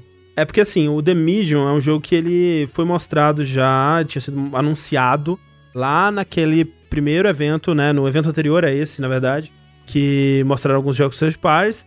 Ele é um jogo do Bloober Team, que é o, o pessoal que fez o Layers of Fear, fez o, o Bruxa de Blair mais recentemente, Observer, que é o jogo cyberpunk deles lá. E agora eles estão fazendo esse The Medium, que, pra quem não se lembra aí, é o jogo que tem o Akira Yamaoka como compositor, né? E é o Silent Hill que a gente não queria, mas é o que a gente merece. Exatamente. Eu não, não prestei muita atenção na, na, na historinha do, do trailer nem nada, mas ele tem essa protagonista e o lance dela é que ela consegue ver as, os dois lados do mundo, né? Tem o meio que o mundo real e o mundo espiritual, sei lá, que porra é aquela. Mas é, é tipo Silent Hill, que tem né, a versão de verdade do mundo e tem a versão é, meio demoníaca. Depois que toca o, o, o alarme.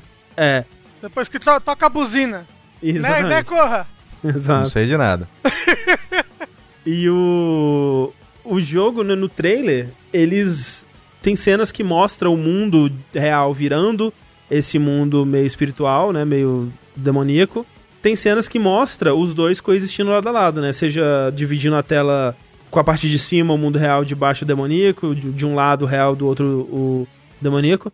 E pra mim ele tava mostrando assim, olha só, né, o mundo inteiro você alterna entre esses dois modos, né, você vai é, explorar esses dois, né? Dependendo do, do- de ações que você toma. Tipo Silent Hill mesmo, né? Você tá explorando, aí de repente vira o mundo demoníaco, depois volta e vai e tal. Só que não é isso. E o lance é que ele tem um novíssimo inovador gameplay patenteado das duas realidades simultaneamente. Que é, o, o jogo ele vai ser renderizado duas vezes na sua tela, né? E a tela vai ser dividida no meio. Em alguns momentos, né? Tem momentos onde já mostraram que vai ser uma, uma das versões só. Mas em vários momentos ele vai ter essa divisão no meio, onde vai mostrar a cena do mundo real ao mesmo tempo da cena do mundo demoníaco. E aí você controla a personagem e, né, não é tipo Brothers, onde você tá controlando cada um, um jogador tá controlando um personagem ou você tá controlando as duas com um analógico cada, não é. É um controle só, as duas personagens vão se mover do mesmo jeito nas duas realidades e você tem que usar as informações diferentes que existem em cada uma dessas realidades pra resolver puzzles, explorar esse lugar e tal. E na hora que eu ouvi esse conceito, eu fiquei em negação completa, porque parece uma péssima ideia. Porque me parece muito uma coisa daquele tipo. Você podia, mas você nunca parou pra pensar se você devia.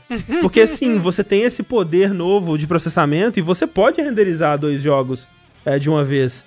Mas pra que você tá fazendo isso, né? E o trailer não, não explica muito bem pra que você tá fazendo isso. Porque muitas das cenas que mostram, mostram simplesmente, ah, é a mesma cena dela, sei lá, atravessando um caminho estreitinho encostada na parede. Os dois lugares estão iguais, né, basicamente, só, só muda, né, que um é um mundo real, o outro é demoníaco. Mas o caminho que ela tá tomando é igual. Em algum vai ter, sei lá, uma coisa escrita na parede, no outro vai ter, não vai ter essa coisa.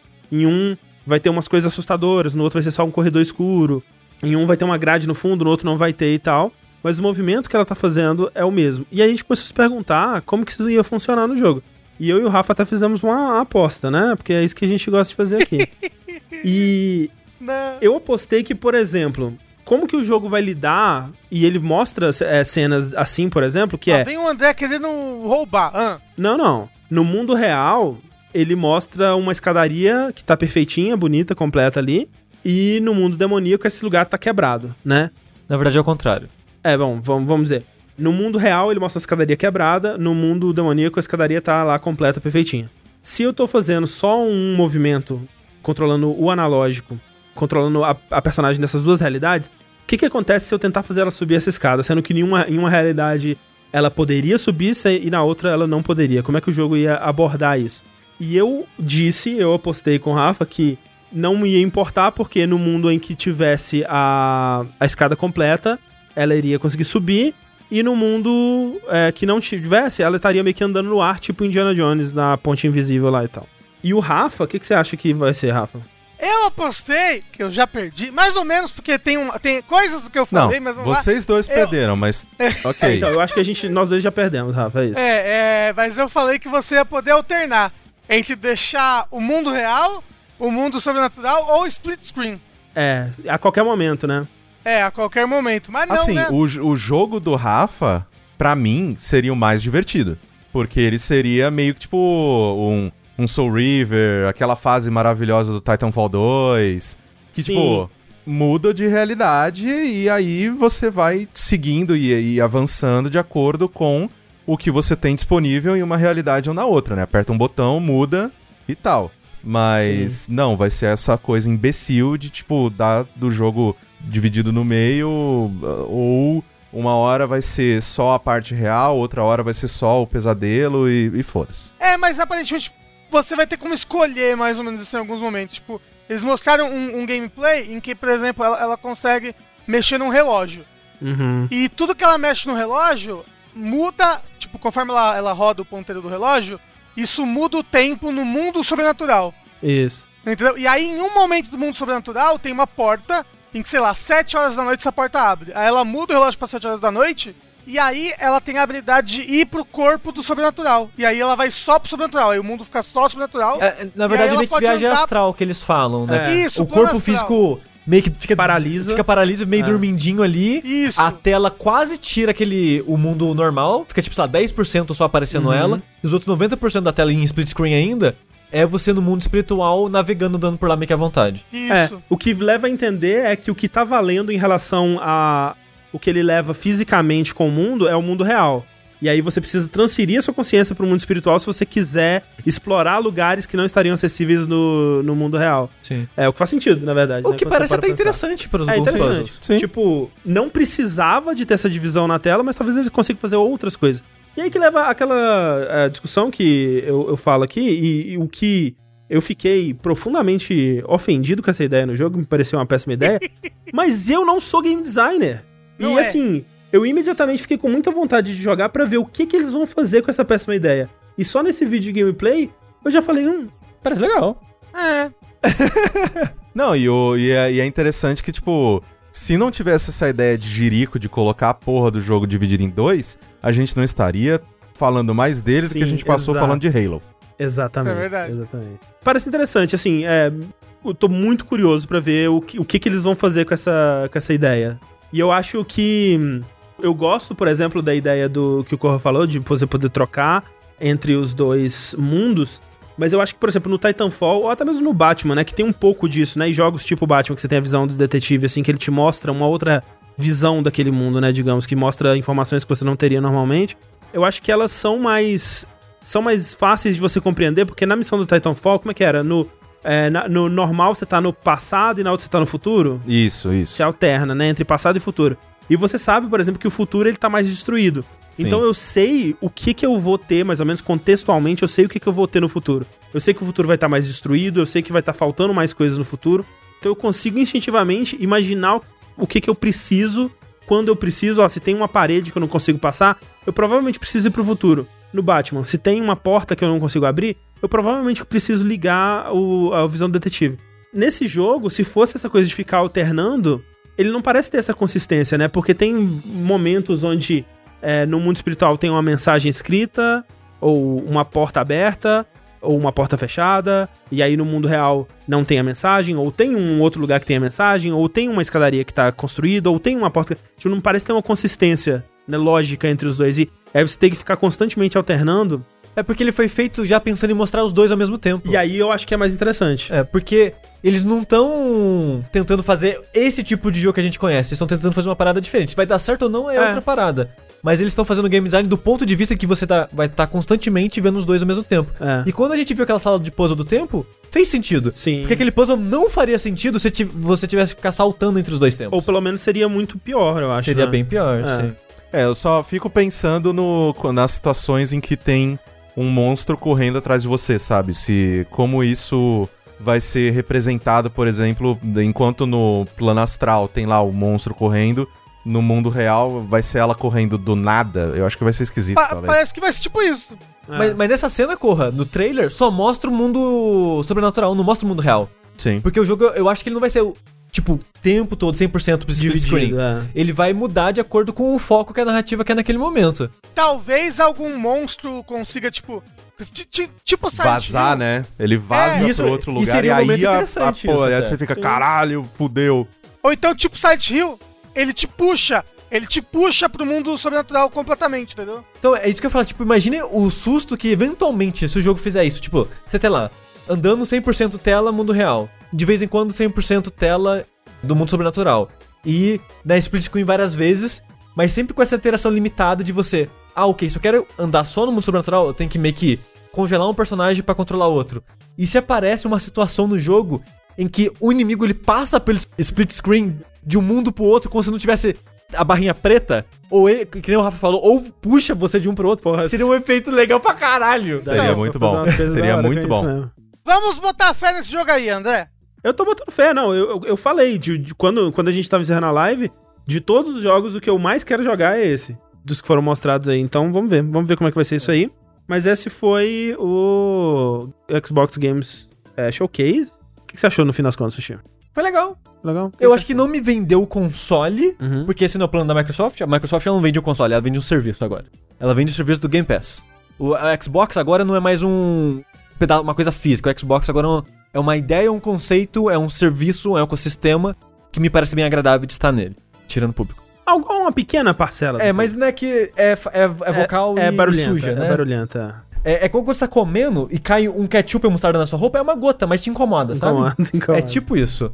É, o, o foda é que, é que nem que você tá comendo e vem um passarinho e caga no canto da sua comida. Entendeu? Estraga um canto, pouco a né? experiência, Mas né? A experiência Brastemp. Às vezes você vai no restaurante e tem uma, uma mosca na, na parada. É. uma mosquinha. O que, que é uma mosca num, num, sei lá, 400ml de sopa? É o suficiente pra te incomodar.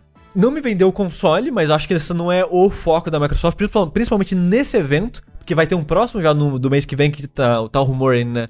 Que em agosto vai ter o evento de hardware, que, onde vão supostamente apresentar a versão mais barata e o preço dos dois consoles, o Series X e o Series S.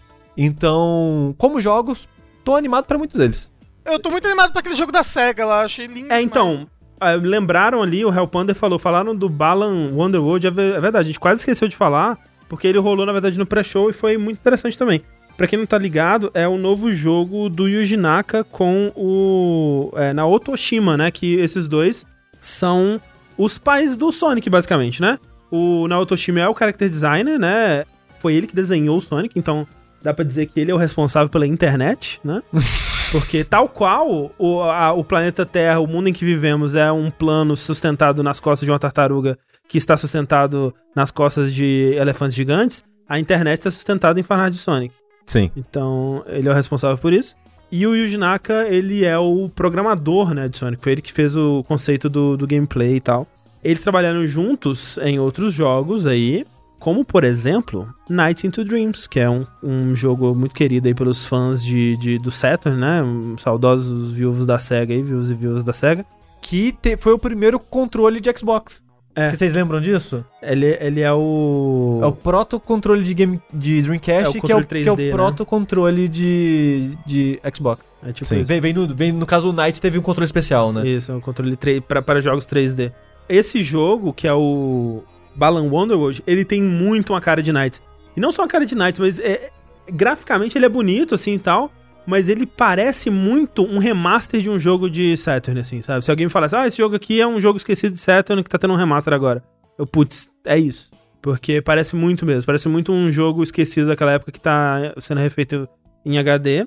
Ele, ele, ele, ele transpira a SEGA, né? Ele, porque a, a SEGA teve, né, o momento ali 16-bit e tudo mais, mas depois eu acho que, principalmente no, no, no Saturn, Dreamcast, tinha um, um negócio meio específico mesmo, assim, da SEGA, que você Uhum. via, era meio descolado ao mesmo tempo em que era, era fofo, eu não sei. meio era- brega. é, ao mesmo, que, ao mesmo tempo que era meio brega. Tem alguma coisa que, tipo, é cega, é muito cega esse Uhum, jogo. uhum.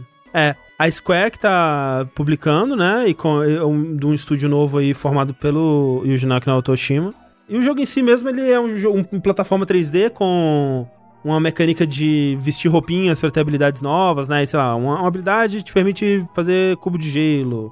A outra te permite interagir com as bolhas de água e tal. Assim, vai ter várias dezenas que eles falaram de dessas roupinhas pra te dar poderes especiais. Então, parece interessante. E qualquer jogo de trocar roupinha é bom, desde o jogo do Pato Donald, do Mickey, de Esse Super daí. Nintendo. Ah, então, então você vai adorar é, Ghost of Tsushima. é, então, eu tô pensando se eu compro ele ou se eu compro o Final Fantasy Remake. Eu tô. Não, mas eu tô falando isso porque eu, tenho que ficar trocando de roupa toda hora naquela porra. Eu acho legal. É, é uma escolha fácil aí, corra. É, É bonecagem. bem simples mesmo, hein, Corra? É, fácil, é, é que eu. É, a, es- a escolha é não pegar o do samurai. Barra ninja. Ok. Assim, não que ele seja ruim, né? Mas tá o, o outro é melhor, né? É. Enfim, esses foram os os anúncios aí que a gente tem pra falar hoje do evento do Xbox e suas adjacências. Vamos lá então, de um assunto é, mais é, alegre e feliz e esperançoso para um nem tanto assim, né? Que são as mais recentes tretas aí que estão rolando na Ubisoft. E é foda, né, cara? Tipo, eu eu vi um comentário recente de, de um ouvinte falando que, putz, é, eu queria que vocês não não falassem tanto desses assuntos, que eu ligo o podcast pra desopilar do mundo e aí tem essa, sempre tem esses assuntos de bad e tal. E assim, eu concordo 100%. Eu, eu sinto que a gente, a gente fala porque a gente tem eu sinto que a gente tem meio que uma responsabilidade pra cobrir, né, todos esses lados da indústria, inclusive os que não são divertidos e legais. Eu acho que é, é muito importante que, né, mais pessoas falem sobre isso e saibam dessas coisas que estão acontecendo. Mas é aquilo, por mim, pela minha mente, se eu não trabalhasse com isso, eu evitaria totalmente, assim, pelo mal que isso causa pra, minha própria cabeça, assim, tipo, principalmente atualmente. Eu, eu, eu fico sabendo, né, alguém twitta sobre essas paradas, mas eu só vou atrás mesmo quando eu vou ler pra estudar pra pauta do, do Vértice, porque eu não, eu realmente... E aquilo, é, é, fica aí a dica de que a gente, no podcast, a gente sempre coloca timestamps, né, das notícias, então se tiver alguma que você quer pular pra ir pra próxima e tal, é, é para isso que a gente põe. Então, mas enfim, né? É o que o que tem rolado é uma continuação, na verdade, do que tava rolando do último verso de notícias, que estão ainda rolando muitas é, acusações de, de assédios dos mais diferentes tipos dentro da Ubisoft. A gente viu, né, no último verso acusações sendo feitas, né, a funcionários normais, aí subindo nessa cadeia a vice-presidentes, chefes de departamento, e a gente se perguntando, caralho, quão mais isso pode subir, né? Sim. E pode subir bastante, né? Porque basicamente a única pessoa, né, em questão de, de cargo que não foi implicada ainda Foi o Ives, é o né? próprio CEO, o Yves Guillemot, né? Que até agora não tem nada contra ele, mas basicamente todo mundo, assim, abaixo dele, pelo menos alguém nesses cargos, né, foi, foi implicado de alguma forma em alguma acusação desse tipo. Talvez não, às vezes não necessariamente em, em fazer, né, em ser responsável, mas muitas vezes ser conivente de, de apagar e de abafar e de não fazer, não tomar atitudes a respeito, né? E isso veio é, dessa vez por conta de um artigo É escrito por ninguém mais, ninguém menos do que Jason Schreier, né? Que agora tá na O Bloomberg. único jornalista de videogames do mundo. Exato. Que ele entrevistou lá dezenas de, de funcionários dentro da Ubisoft, dos mais diversos estúdios, né? Desde o pessoal de, de Montreal, o pessoal na França mesmo, o pessoal, né, dos outros estúdios espalhados aí pelo mundo.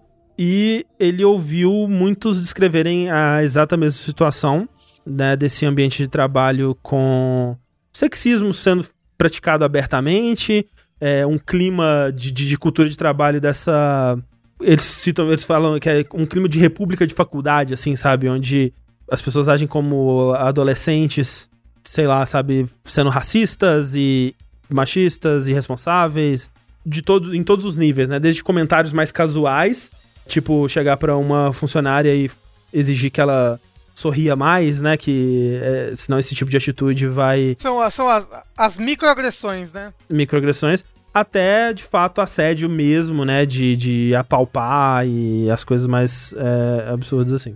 Muitos desses dessas acusações a Ubisoft correu atrás pra investigar. Muitas é, ela só varreu pra debaixo do tapete e não fez nada a respeito. No artigo ele conta um pouco dessa história da, da Ubisoft, né? De como que essa cultura acabou sendo criada. Que a Ubisoft ela foi fundada por esses cinco irmãos Guillemot, né? Onde o, o Yves ele é o, o irmão do meio. E ele é o CEO da Ubisoft desde 88, cara. Eu não sabia que era Caralho. há tanto tempo assim. A Ubisoft é de que ano? Tipo, começo dos anos 80. Eles começaram meio que trabalhando pro pai deles e aí fundaram essa empresa e meio que os cinco irmãos, eles ainda têm posições de poder lá dentro, né? Eles detêm juntos uns 20% da, da empresa. E por ela ter sido fundada nesse clima de um negócio de família e tal, começou que as pessoas que estão lá há mais tempo e que são mais amigas e tal, eles têm muito essa relação familiar de filhinho da mamãe, sabe? Tipo, ah, não, não importa o que você faça de errado, né? Você, né, não, não- a gente vai te proteger, né? Você é da família. E é muito isso que acontecia. Por exemplo, com o, o tal do Hascoet lá, que não sei como é que pronuncia, mas que, que a gente comentou que foi um dos demitidos que muita gente considerava intocável por causa disso, era muito assim, ele era muito amigo do Yves desde muito tempo. Era o cara que tomava muitas das decisões criativas lá dentro e todo mundo achava que seria impossível, in- independente de quantas denúncias rolassem, dele sa- sair de lá. E agora, né, a Ubisoft, ela, como a gente comentou, ela tá tomando algumas medidas que muita gente viu até de forma chocante, assim, porque eles realmente não acreditavam que seria possível alguma coisa ser feita, alguma providência ser tomada, mas que também muita gente acha que essa é uma boa mudança, mas ainda tem muito enraizado lá que vai demorar muito e vai ser necessário muito esforço pra mudar.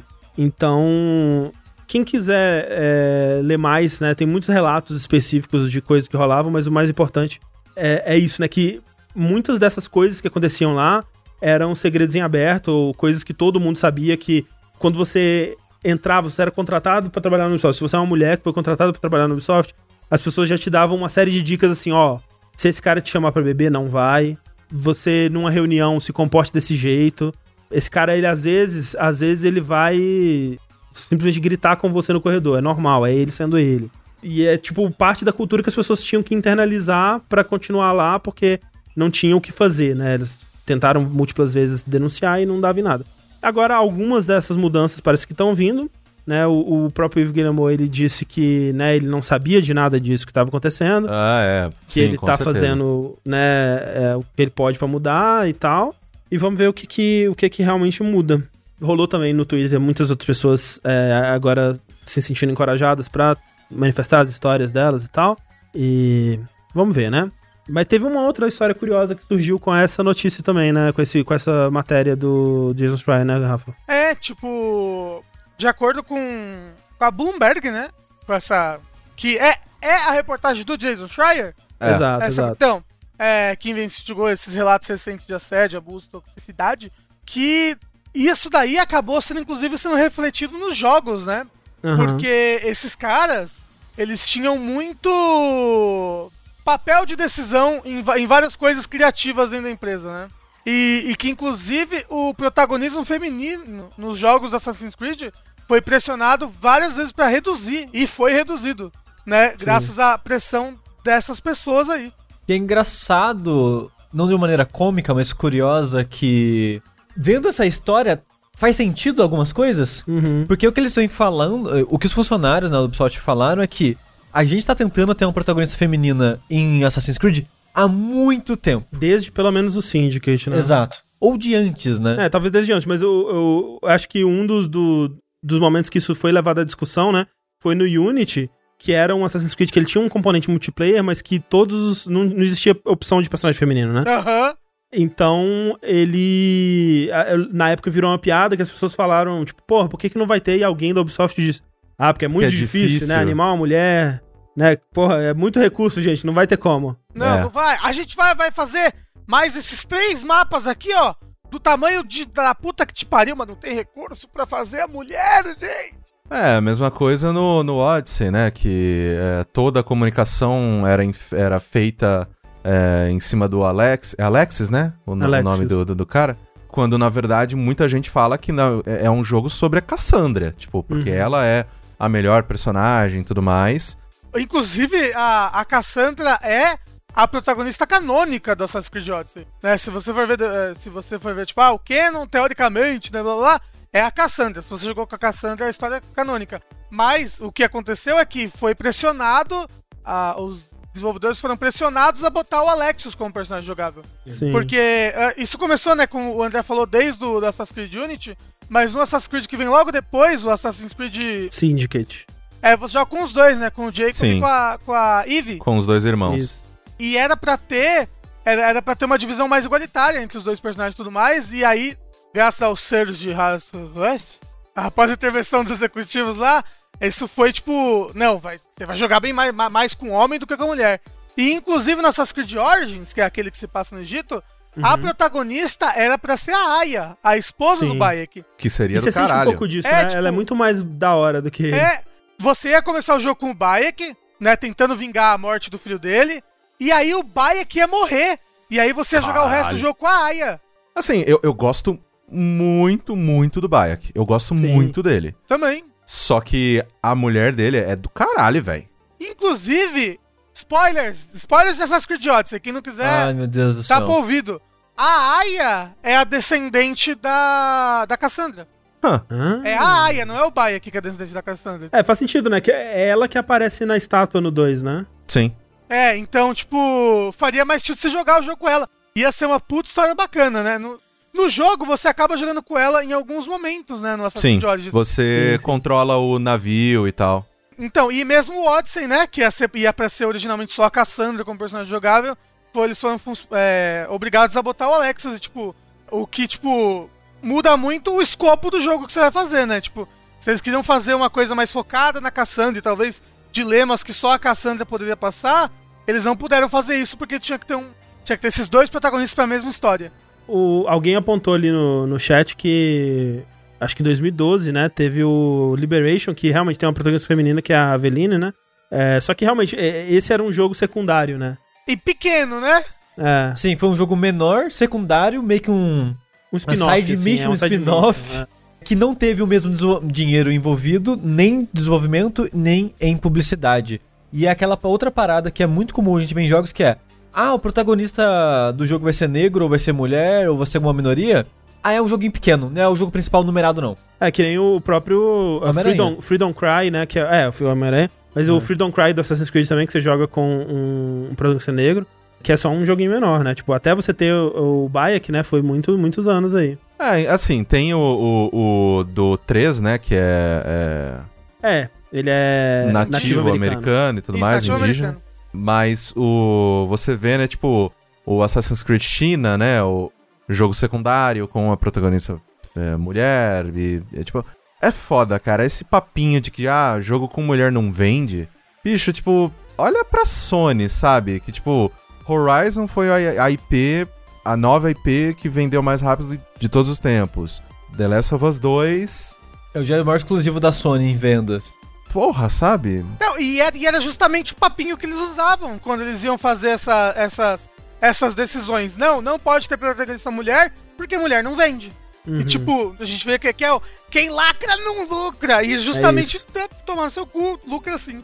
Né? Para de querer, na verdade, justificar o seu, seus preconceitos como uma decisão mercadológica. Mas isso é uma coisa que o Rick falou quando ele participou aqui com vocês, que acontece em qualquer em qualquer mercado dominado por homens, né? Uhum. Tipo, você tem essa um meio que meio que a, como que é o nome da, é, tem uma expressão disso, é uma é, uma previsão autorrealizável? Não, tem um, um Ah, sim, sim, é uma profecia, self-fulfilling prophecy. é, é que é em português. exatamente. Porque eu fui alfabetizado em Harvard, gente. Exatamente.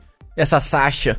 Que, ah, não, é os jogos sempre. Você precisa ter o personagem com uma arma na mão, porque é, senão não vai vender. E aí, quais são os exemplos que você tem? Exato, exato. Só jogos de porra de personagem com arma na mão. Yada, yada, yada, né? Tipo, esse viés de confirmação ele vai girando e girando e girando e nunca sai. É aquele negócio de, de filme com macaco. Tinha uma época Exatamente. que, tipo, pô, filme com macaco vende. Aí começou a ter. Criou-se esse negócio que filme. E aí só tinha filme com macaco. É, mas é tipo isso mesmo. Macaco! Óleo de aí, macaco. Mas é, é foda. Mas o. É, é- é assim, é por isso que a gente sempre, em, em todas as áreas, a gente tenta trazer pessoas diferentes para que elas tenham backgrounds diferentes e elas, né, coloquem mais de si nos jogos e gradativamente a gente vai contando outras histórias que não só do americano, branco, e, Uhum. tipo, né, a gente vai Hétero, cis. colocando. É, por isso que é legal a gente ter pessoas diferentes para que essas pessoas alcancem lugares de liderança e possam falar: "Não, eu banco". Tipo, vamos fazer o jogo assim porque eu banco. Vai ser legal. E é aí que eu queria ter, né, mais esperança no mundo de acreditar que realmente as mudanças que estão sendo feitas na Ubisoft vão trazer jogos melhores, mais diversos e uma- um, um ambiente de trabalho mais saudável, mas, né? O que eu acho, o que eu acho interessante disso é que é, eles estão há muito tempo batalhando ali dentro, não é? Desde o Assassin's Creed É, então. Syndicate, Unity, tipo, eles estão batalhando ativamente. Esse, esse, esse pessoal do Assassin's Creed, né, especificamente, tá batalhando pra tentar ter protagonista mulher, pra tentar ter um monte de coisa. E tomara que agora eles consigam vencer essa batalha e os próximos jogos, né? Sim. É, o próximo já, a gente já sabe que vai ser que nem o Odyssey, né? Que é. Você escolhe é, se é homem ou mulher, mas. Mas é, mas nesse próximo nem são dois personagens, é o mesmo personagem É. e o gênero dele teoricamente não importa. Tanto que estão falando que você vai poder mudar o gênero no, no meio do jogo a hora que você quiser. Ah, é? É, é, você vai poder mudar nas opções ou qualquer coisa do tipo. É. Ok. Ah, ok. Assim, eu só fico meio assim porque o. Não sei se. Assim, até que seria bem legal, assim, tipo, do, do design de armadura ser igual pros dois. Porque armadura é, É? armadura, Uhum. caralho. Uhum. Tipo, claro que, né, tem. ana- Anatomicamente os corpos são diferentes, mas eu sempre jogo os jogos com personagens mulheres. E em Monster Hunter, cara, pelo amor de Deus! As armaduras de mulher e as armaduras de homem, cara. não, Jesus Cristo! Tem armaduras de, de mulher que são maravilhosas. Tem armaduras de Sim. mulher que é tipo um top. Oi, eu tô com essa armadura de 300 mil de defesa. Ela cobre o bico do meu peito. Exato. Carai, velho. Ô, Japão. Ó, no Dark Souls normalmente é igual as armaduras, né? É. Sim. É tipo, é a mesma, mesma, mesma textura. Eu acho legal isso. É isso. Vamos ver, vamos ver o que vem por aí, não dá pra saber ainda. O que não dá pra saber ainda também, Corra, é o preço dos jogos, né? Então, né? Pelo amor de Deus, socorro. Mas assim, ainda falando sobre a Ubisoft, né? A gente ainda Uhum. não vai sair daqui. Uma das coisas que aconteceu recentemente foi aquele papo, né? De que a 2K ela vai aumentar os jogos da, pro- da, da, da próxima geração dela pra 70 dólares. Uhum. O que, assim, é uma discussão que a gente pode até ter, mas eu acredito que vocês já devem ter falado sobre isso. Sim. que tá na hora, né? Talvez. Assim, é, ruim, é horrível pra gente, principalmente como brasileiro. É, o, o brasileiro tá só, só se fode. É, o brasileiro não, não, não tem, não tem nenhuma. é, não tem nenhuma alegria, a gente se fudeu mesmo. Não tem nenhuma perspectiva de futuro melhor, né, o brasileiro. É foda porque, assim, é de novo, né? O que a gente falou no, no, no podcast que a gente comentou essa notícia da 2K é que, tipo, sim, o custo de produção dos jogos ele cresceu vertiginosamente aí. É, não sei se vertiginosamente dá pra ser usado pra algo que sobe, mas enfim, agora estamos aí. Desde que o preço se, se estabilizou em, em 60, né, lá atrás. Sim. É, os jogos são mais caros hoje em dia. Mas também tem outras coisas aí, né? Que os jogos hoje em dia eles lucram mais do que eles lucravam é, no Sim. passado, porque tem mais gente comprando jogos. Eles vendem mais. Eles economizam mais porque a distribuição é muito digital, né? Enquanto que na época que esse preço foi estabelecido não era. E tem microtransação em quase todo jogo, né, e tal. E, e o lance da discussão toda é, se pudesse me ser garantido que esses 10 dólares a mais me garantiriam que não vai ter microtransação, e até que, porra, agora que vai custar mais caro por jogo, os estúdios eles vão ser mais ousados, eles vão apostar em coisas mais diferentes, interessantes, porque, porra, mesmo que o jogo não venda tanto agora, como tá mais caro por peça, eles podem se dar ao luxo de não vender tanto, né? Mas não é isso que vai acontecer. Não, André, acionistas. Se você É. vendeu, se seu jogo pode ter vendido maravilhosamente bem. Se ele vendeu é, 1% a menos do que o outro jogo anterior da empresa, fudeu. Os acionistas vão lá e te tiram da, da, da, da cadeia da empresa, entendeu? Exato. Não tem. É o stand o bito. Isso que é foda, assim, porque, tipo, tem o lado de, ok, jogo é mais caro, jogo inflação e yada, yada, yada, yada, yada. Só que é foda que o. Que nem o André falou, nada garante que aumentando o preço dos, dos jogos, as pessoas que da- das equipes iriam ganhar melhor, ia ter um É. salário melhor. É, também. ia, ia, ia vir sem a necessidade de um. Sempre tem um DLC, sempre tem uma. Claro que não, né? Aquele negócio. Se eu posso vender essa garrafa por 5 reais e amanhã por 10, a mesma garrafa, do mesmo jeito, e aí isso, a única coisa que vai mudar é o meu lucro, pô, no seu cu, eu vou vender a garrafa Exato. por 10 reais, sabe? Esse pá ainda vai tacar no rótulo da garrafa que tá melhor e diminuir ela um pouquinho de formato pra ter pra, menos... vir, pra ir menos coisa dentro, né? Tipo, é, É. igual a porra do, do, do, do chocolate lá, novo, novo formato, aí, tipo. Isso. menos 20% de, de tamanho, mesmo ah, obrigado. preço. Vai, vai tomar no cu, né? Vocês estão me dizendo que a culpa é do capitalismo? Jamais diria isso. E é tipo, o foda. Não, não, É não, não. como- Pera aí, mas você tá culpando o capitalismo, mas você participa da, da sociedade capitalista? Não! Que que é isso? Maldito Kit Kat! Por que que Você tá comi? participando desse podcast como, hein, Rafa? Através de uma comuna socialista de internet? É isso? Ora, bolas. Você é capitalista, mas, mas come chocolate? Ah, mas- mas tem um Tá, celular. tá com roupa por quê, Rafa? Foi você que fez? Mas o problema da parada é que já começa errado do preço. Voltando à notícia do, do vértice anterior, é que seria ótimo se a gente vivesse no mundo ideal e os 70 dólares fossem né, bem utilizados e convertidos pra coisas boas. Mas o primeiro jogo que vai cobrar 70 dólares é um jogo que tem microtransação, é um jogo que, que é É famoso exploratório. por isso, é. e É um dos piores. pariu, é um dos piores exemplos, assim, tipo. A 2K, ela tá cagando muito no pau recentemente, assim, tipo, é impressionante. A notícia dessa semana, na real, é que a Ubisoft falou que não, a gente não vai aumentar os nossos preços, pelo menos por agora.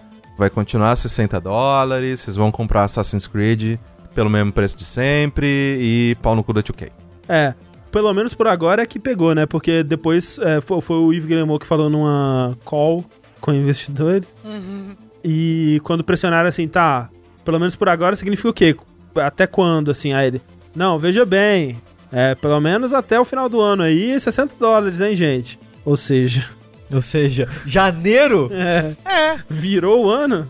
o ano já tá acabando já, gente. Já estamos em agosto. Mentira. Exato. O problema todo mundo sabe que é o Jeff Bezos fez 21 bilhões em um dia. Esse é o problema do mundo, esse é o problema. Não, calma, calma. Ele não fez. Gente, peraí. Isso é uma coisa que é muito engraçado brincar com isso e tal, mas é errado. Não, não caiu 12 bilhões na conta dele de um dia pro outro. Ele é dono de muitas ações e essas ações valorizaram. Então, em teoria, ele ganhou bilhões naquele dia. Mas se ele quisesse tirar, ele não tem esse dinheiro no banco. Mas é porque dinheiro não existe. Dinheiro é só uma imaginação. Dinheiro é é só uma coisa. São só números que a gente imagina e bota num lugar virtual. São os grilhões que os ricos inventaram para nos aprisionar, Rafa! Mas é verdade, companheiro! Se liberte agora dessas correntes. Nestlé maldita.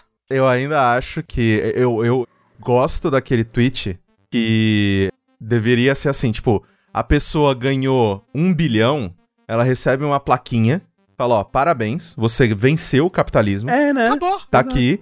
Todo o dinheiro que ela ganha depois disso não vai pra ela, vai pra, tipo, Isso. fazer escola, vai pra fazer rua. vai- Mano, porque O não é possível, problema- cara. É, não, é, que, é, que, é que eu só imagino o Brasil, né?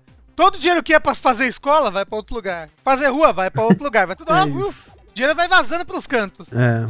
É, pelo amor de Deus, você, ganha- você platinou o capitalismo. Parabéns. Agora o- ajuda a porra do mundo. Pelo amor de Dá Deus. pra ganhar mais troféu depois que platinou. A menos Ah, que você mas- compre de outra região. Mas, corra, é todo ano aqui um milhãozinho da, do, do, né, da minha, do meu um trilhão que eu tenho aqui, porra, já tá bom o tamanho já. Enfim, é, 70 dólares vai ser a nova realidade, porque a nova geração tá vindo, né, Corra? A nova geração, ela tá vindo e ela tá vindo em dobro, aparentemente. Porque Opa! o que, que a gente tem? Mais um, uma matéria da Bloomberg. Inclusive, parabéns pra Bloomberg, viu? Né? Tipo, tá trabalhando agora. Só podia tirar essa porra desse paywall aí, porque eu tenho que ficar burlando essa merda. Como é que faz isso? Eu não sei fazer isso. Eu leio duas notícias por mês do Jason Schreier. É, você dá F5 e aí, quando antes da página carregar, você aperta S, que aí não dá tempo de carregar o paywall. ok. Ou você simplesmente usa um site chamado outline.com, que tira toda, todas essas porra. Ok, ob- ob- obrigado. Pelo amor de Deus, gente. Hackerman, né? Tipo, time to hack. Aí tá lá o, o André esperando o momento exato pra apertar S. O suor, o suor. Na, tá nessa. É porque ele é gamer. Porra. Então, a Sony aparentemente, né? O planejamento da Sony pra esse ano era produzir 5 milhões de unidades do PlayStation 5 desse ano, caralho, né? Até o final de março de 2021. Ano fiscal. Né? O ano fiscal, exatamente. Era é, produzir comercializar 5 milhões de PlayStation 5. Na, o que, né, as informações que, o pessoal, que a galera tem agora é que, na verdade, eles estão empurrando essa. Então, tem a barra aqui, eles estão forçando ela pra tentar bater 10 milhões de PlayStation 5, porque com a pandemia, com o, a gente ficando sem a fucking vacina até provavelmente fevereiro do ano que vem. Socorro. Mas os Estados Unidos já não tinha comprado tudo? Não, não, não. É que, né? Tá falando de lá de fora. Aqui do Brasil a gente só vai ter vacina em 2023 só. Ah, tá, ok, obrigado. exatamente. Enquanto isso é cloroquina no cu. O- Não tão em cloroquina, por favor. Então, pelo fato, né, da gente ter a, a pandemia, né, a quarentena, ela se estendendo, as pessoas passando mais tempo em casa, eles acham que isso vai soar, vai soar muito babaca, mas, tipo, esse era o ano que eu tinha tirado pra viajar e tirar férias. E eu tô juntando esse dinheiro tem quatro anos. Uhum. E eu vou fazer o que com esse dinheiro? Vou segurar pra viajar ano que vem? Não, eu vou comprar porra no PlayStation 5. e Foda-se. É óbvio. Porque, mano, eu tô juntando essa desgraça há quatro anos, bicho. Vai pro PlayStation 5, caguei, sabe? Nem sei se vai ter mundo em 2021. Exatamente. Então, é, eu acho que nesse pensamento de que ah, as pessoas elas não vão viajar, elas não vão ter planejamento de, de, de gastos, assim, com outras coisas, provavelmente elas vão investir em entretenimento que elas podem ter em casa.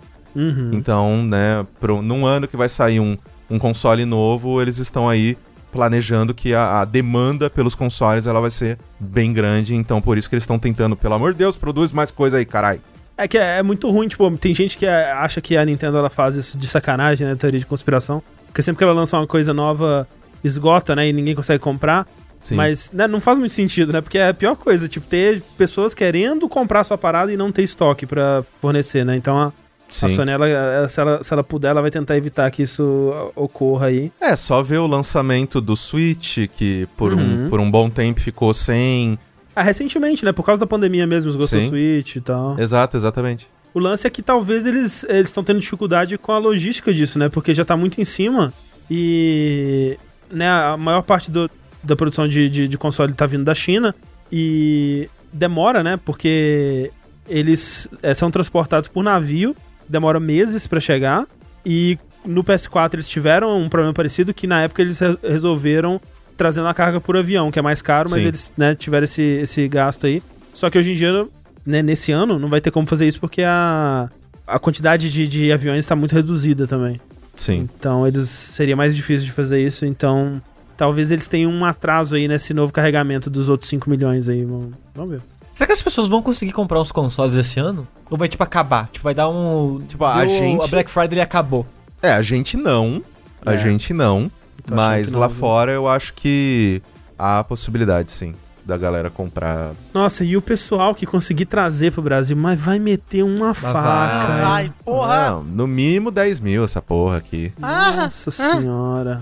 Pelo amor de Deus. Assim, por esse preço eu não vou comprar, gente. Eu só tenho, tipo, sei lá, uns, uns 2,5, 3, tá ligado? Tipo, separadinho ali, pra, ah, isso aqui pode ser o geral. A não ser que entre um cliente que me dê uma bolada aí, mas. Bem, Mas sim, por quanto, realisticamente, você acha que vai chegar o PS5 aqui? O preço oficial ou de mercado cinza?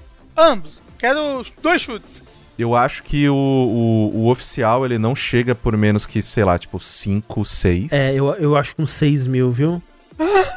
É, e o, o cinza depende da demanda. E a demanda vai ser muito alta nesse começo, Rafa. É, vai ser é, oferta e demanda, né? Porque eu acho que vai ter pouco PS4, PS5 trazido e também acho que assim, a demanda não vai ser tão grande por causa do preço, mas acho que vai ter tão, tão pouco que eu acho que É. pelo menos no começo eles vão tentar vender ao máximo que eles conseguirem. É. E aí o que ficar eles vão abaixar um pouquinho depois. Gamer ouve preço do PS4 e morre ao vivo. PS5 e morre ao vivo. Isso. Entenda. Siga a thread. Exato. É foda. Ai, meu coração deu, deu deu uma veladinha aqui agora. Doeu, É, o doeu. pessoal, o pessoal do chat tá falando, cara, estão vendendo o Switch a 3 pau. É, então. Pois é. Sabe? É, viramos isso. Enquanto isso, enquanto a gente lamenta o futuro, a Microsoft ela se planeja pro futuro. Olha aí. Porque há algum tempo atrás, durante essa época da quarentena, notaram que tava esgotando os Xbox da vida. Principalmente o aquele o, o SED, O SED. que é o S All Digital. Que é o que não tem drive de, de DVD, Blu-ray. Exato. E o X também tava esgotando, assim como o SED. E todo mundo pensou, ah, mas é para da quarentena, né? Tá vendendo mais que o normal. Igual o Switch tá acabando, os Xbox estão acabando, normal. Mas eis que há um comunicado oficial da Microsoft, o, barra, o lado Xbox da Microsoft, dizendo que eles vão parar a produção é, esse ano dos dois consoles. Do É. Xbox One SED e do Xbox One X. É, mas não- o S, eles ainda vão continuar. É, não vão parar só esse ano, né? Vão parar pra sempre. Ah, não, sim, a partir desse ano, quis é, a dizer. partir desse ano, Que- sim, é. Mano, que doideira. Vão que encerrar. Doideira. Eu nunca vi isso. Nunca vi isso. Quando eu li isso, faz o que, umas duas semanas, né? Foi pouco depois do último, último vértice de notícias que aconteceu isso. Eu fiquei, caralho, mas meio cedo. Mas depois eu pensei, é, não faz sentido, Faz porque sentido. qual que é o plano dele que a gente, que a gente sabe? Eles vão lançar o Series X e supostamente o Series S, Que é o Ser- Lockhart. que é o Lockhart, exato. Dependendo dos valores, não faz sentido manter um, o, o One X e o Series S ao mesmo tempo, porque talvez o preço seja tão próximo que não faz sentido manter os É, dois. O, o rumor é que o Lockhart ele vai ser o hardware muito parecido com o do X, do One X atual, né? Porque esse, né, esse Lockhart, que vai ser teoricamente anunciado em agosto, ele vai ser a versão mais barata, né? Ele vai ser o console mais barato. E como a Microsoft ela tá fazendo essa transição mais suave, que a gente comentou, né? Tanto que ela já disse que no, no, no dia 1 ali ela quer que o, o Series X, né? Os consoles da nova geração, eles rodem tudo que tem no One. Então não faz sentido ela vender dois consoles que vão estar mais ou menos na mesma faixa de preço, mais ou menos com o mesmo hardware, né? Ter dois produtos diferentes É. que vão ser iguais, quase iguais, assim, né? Se a gente for falar em número, o que a gente sabe, o preço oficial do Xbox One X de 1 tera, se eu não me engano, nos Estados Unidos é 400 dólares. Você certamente vai achar mais barato em algumas lojas, promoções e coisas do tipo, mas o preço oficial, o preço recomendado, o MSRP que eles falam, é 400 dólares. Do S tá o quê? 300, 250 agora? Putz, Eu não sei. saberia dizer. Deve estar uns é, um 250, eu acho.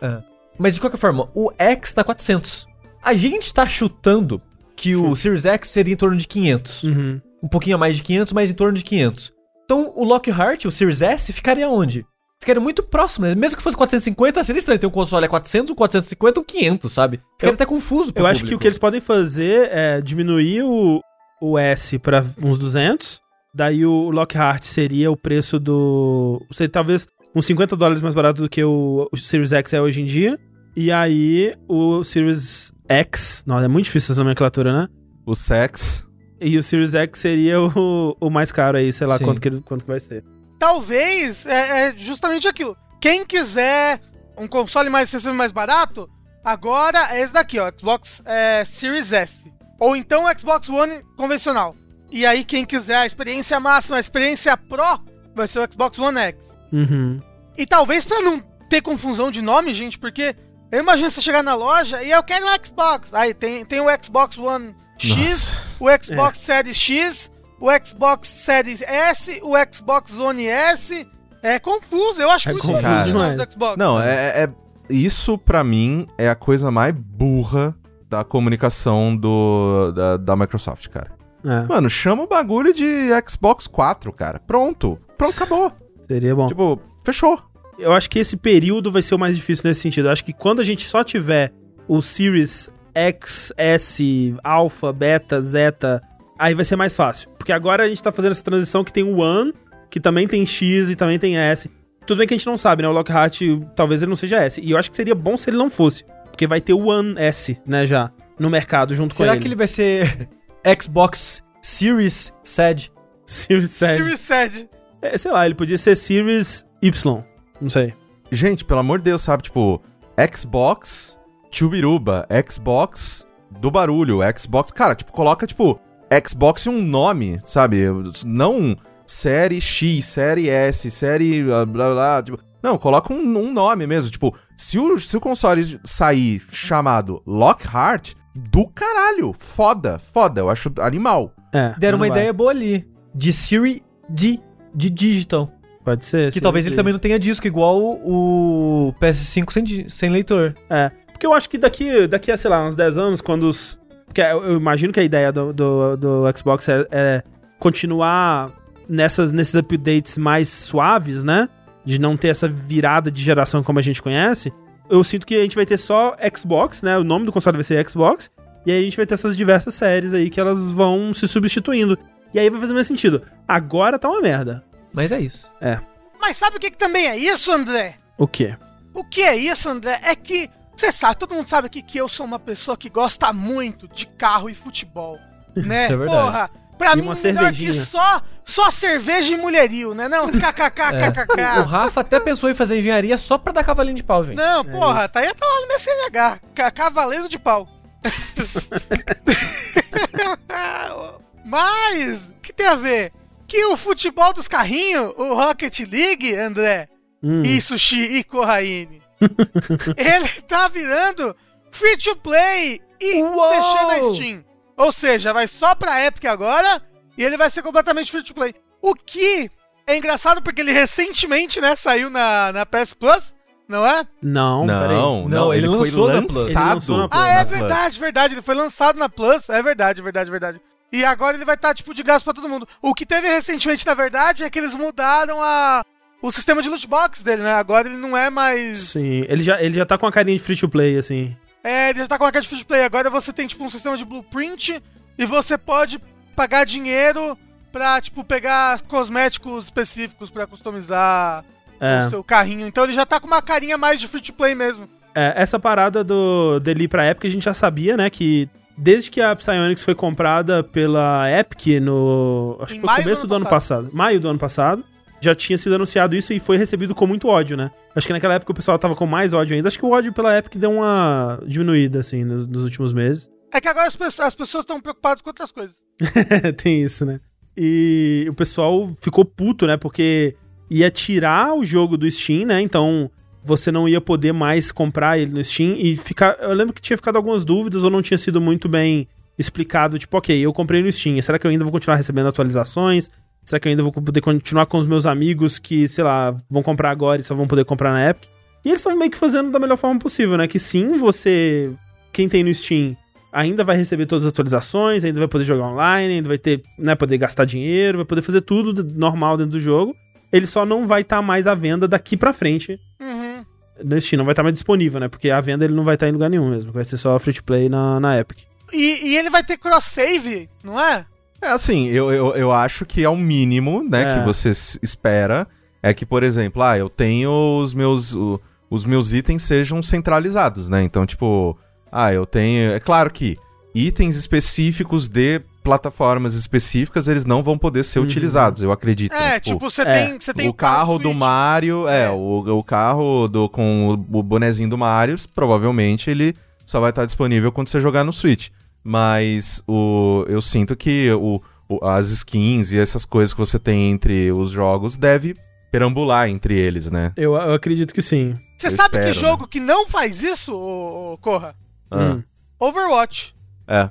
Overwatch, Sim. você bota a sua conta no, no, no, no outro console. E o né, seu, outro- seu, seu progresso é do zero. Não, o seu progresso, suas skins, tipo, tudo você não tem.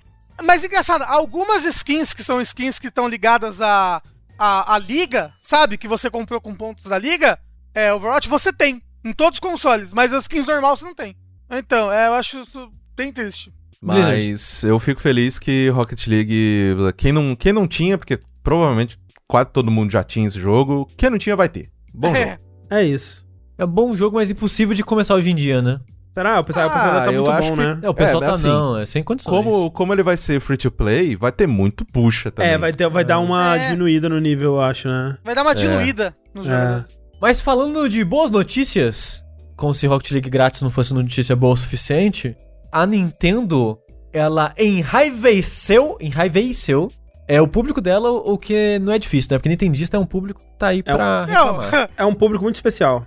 Como acho que antes mesmo de ter a, a Direct e tudo mais, já tava assim no Twitch. O, o Nintendeiro, ele faz a pro- próprio ódio, a própria raiva, porque tava lá escrito, por exemplo, em uma das Directs sem ser essa antes do, do, do SMT, eu acho. Ou não, acho que foi na, na própria Direct Foi essa, do SMT. era, É, era mini, Mini, direct, e aí tava partners, lá, tipo, partners, corners, que já Cara. foram anunciadas.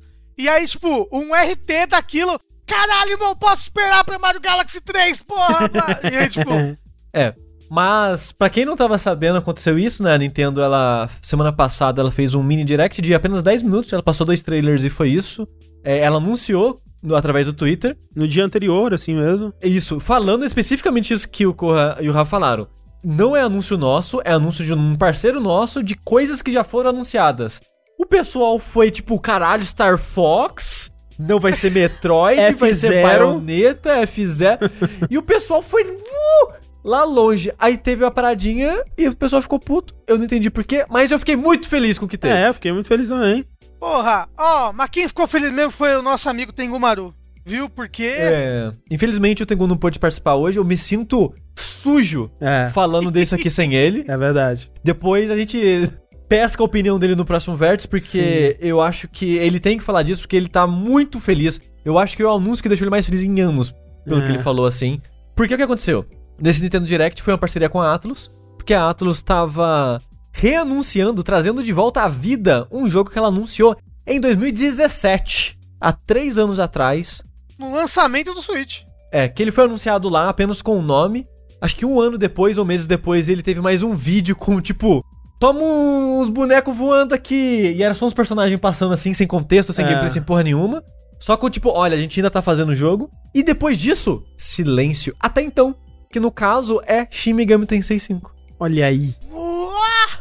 Um jogo que muitos achavam que foi cancelado, foi abandonado, tava morrido, porque não, tem, não chama persona, pra que fazer então? Exato. Tava morrido. Mas tá aí. Eles, enfim, trouxeram o Shin Megami Tensei 5 de volta à vida com um trailer que me deixou muito feliz. Muito legal, né? Tipo, ainda aquela vibe do Shin Megami Tensei de o, o mundo tá acabando. Acabou o mundo, gente. Agora os demônios... É, seja o líder dos demônios aí. Apocalipse Demoníaco. Deus, rejeita demais. Deus mais rápido. É isso. Campeonato de ver quem rejeita Deus mais rápido. Isso. É aquela, é aquela, Chico aquele quadrinho do, do Chico Bento, né? Eu nego Jesus Cristo. Caralho. É, o, era assim que eram os eventos da É Terra, bom. né? É. Eu espero muito que o Chico Bento esteja nesse jogo. Por favor. É, mas tá com aquela. Eu não sei se é a arte do Kazuma Kaneko, mas parece É. pelo menos. O 4 já não era, então imagino que esse também não é, mas é bem na vibe É dele. na vibe, né? E eu gosto que tipo, é muito peculiar, né? Porque o, o protagonista, o personagem que aparece no trailer, ele tá meio com uma roupa escolar, mas uma roupa escolar, tipo, muito fantasia. Que é tipo Sim. com umas flores desenhadas, tipo, estampada nela inteira, assim. Com o cabelo com cortes disformes, que não são retinhos bonitinhos, Uhum. assim. Ah, é o corte da quarentena, filho. Cada um cortando em casa. É- É, é- uma loucura mesmo. É tipo isso, então é um, é um design bem peculiar que você olha. É de fato, tem um gostinho Shin Megami Tensei É, nisso. É, sim. É. Tem essa parada meio, como o André falou, de apocalipse demoníaco, que parece que ele é meio que teletransportado por esse apocalipse, não sei- a gente não sabe o contexto exato, É. mas ele aparece num deserto com demônios cercando ele, e aparece um ser todo de branco, será que é um outro demônio? Será que é um anjo? O que será que é? Oh meu Deus, meio que estendendo a mão falando, ou vamos fazer uma parceria top aí? Vem pactozinho aqui comigo. É, Jo- é o Chico Bento no caso, É o né? Chico Bento. Que rejeitou Deus pro Jesus primeiro Isso. e já tava aí pra proteger o protagonista, né? Isso, isso. Mas o triste é que a data é 2021 e é isso. Não fala começo, meio, fim. 2021. Assim, pelo menos Mas o que eles lançamento falam... mundial. É, então, né? lançamento simultâneo, né, E mundial. isso eu achei muito legal, porque é normal a Atlus lançar primeiro no Japão, né? E Persona aí, foi isso. e aí passa exemplo. meses, talvez quase um ano pra sair no ocidente, né? Exato, então, não sei se é a parceria com a Nintendo, o que, que é que tá fazendo isso ser simultâneo mundialmente, mas a parada que vai ser, não chuto que seja adiado pra 2022. Por quê? O que aconteceu? Algumas pessoas especulam que esse jogo se passa no mesmo universo do Shin Megami Tensei 3, André. Hum, Por que será? Será que é porque antes do Shin Megami Tensei 5? Eu não joguei nenhum Shin Megami Tensei pra olhar e falar, ó, as frases que aparecem nesse trailer dá a entender que tem relação com outro universo. Que nem sempre é a continuação direta. né? não, não. Mas faria sentido ser no mesmo universo. Por que que aconteceu? O outro anúncio que a Atlus fez no Mini Direct foi um remaster do Shin Megami Tensei 3 Nocturne. Uh, eu queria tanto ver como é que o Tengu reagiu a isso. Ai, que triste. Eu queria também, viu? Eu também. Por enquanto, exclusivo pra Switch os dois. Sim. E, cara, eu tô feliz demais, porque eu nunca joguei Shin Megami Tensei 3.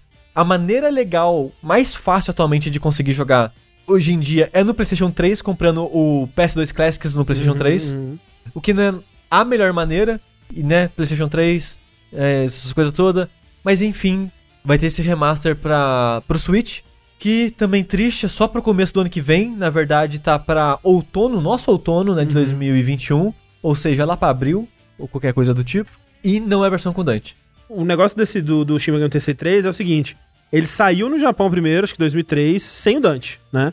Aí lançou depois uma versão Director's Cut e tal, com o Dante. Fala, porra, legal o Dante, né? Vamos colocar o Dante. Aí colocaram o Dante. Aí essa versão, que era é, Ultimax, não é Ultimax, é... Enfim, tinha um nome louco lá. Maximilian, não é esse não o nome. Mas o Maniacs, Maniacs que chamava. Foi essa versão que veio pro ocidente e ela tinha o Dante, né?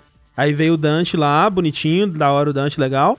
Só que depois de um tempo, muito depois, acho que foi tipo 2010, assim, eles re- relançaram numa coletânea no Japão mesmo os Shin Megami Tensei. Alguns dos jogos da série. Lança- relançaram três. E aí, como eles eu acho que eles não queriam pagar a licença pra Capcom de novo, eles trocaram o Dante pelo Raido, né? O Raido Kuzunoha, que é o protagonista daqueles jogos do Devil Summoner e tal, que é o cara com roupinha de policial é, antigo. Raio do Kuzunoha versus alguma coisa. É, esses jogos aí. E essa versão, que é, é, Eu não vou lembrar o nome também, mas é essa versão que tá recebendo o, remaster. E Exato. no trailer você consegue ver o Raido Kuzunoha, ele Exato. aparece. Oh, eu, eu, eu amo o design desse moço, hein? É muito legal O design mesmo. dele é muito bom. Ó, dizem que o Dante, inclusive, ele era bem roubado. Ele era bem forte. Não, é, é isso que eu ia falar, ao contrário. O Tengu falou que o Dante é bem ruim. E quando É? ele entra no seu grupo, você não consegue tirar ele mais. Ele falou que era uma merda. Mas o. O Nocturne. Porque assim, vamos lá. Eu faço parte da, da galera escrota e, e nojenta que só conhece Persona. Uhum. O Shin Megami Tensei, ele geralmente é em primeira pessoa, né? O, É. Dungeon Crawler, assim. o né? Dungeon Crawl e tudo mais. Ah. O Nocturne, não, né? Ele é terceira Não. pessoa, personagem Isso. e tal.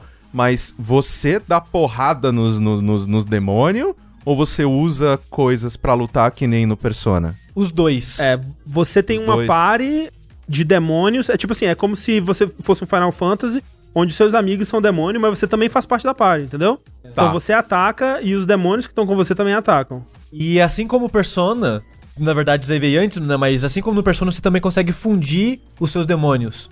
Então é meio que um Pokémon de demônio. Vamos pensar Tá. assim. Porque você captura os monstros, convence eles a seguir você, e eles entram na sua party e luta diretamente com você, né? Acho que nem sei se você controla direto eles, porque na Steam Gigante eu acho que controla. Eu, eu, pelo que eu me lembro, controla. Mas é isso, é. Você bate, mas os, bichos, os demônios também.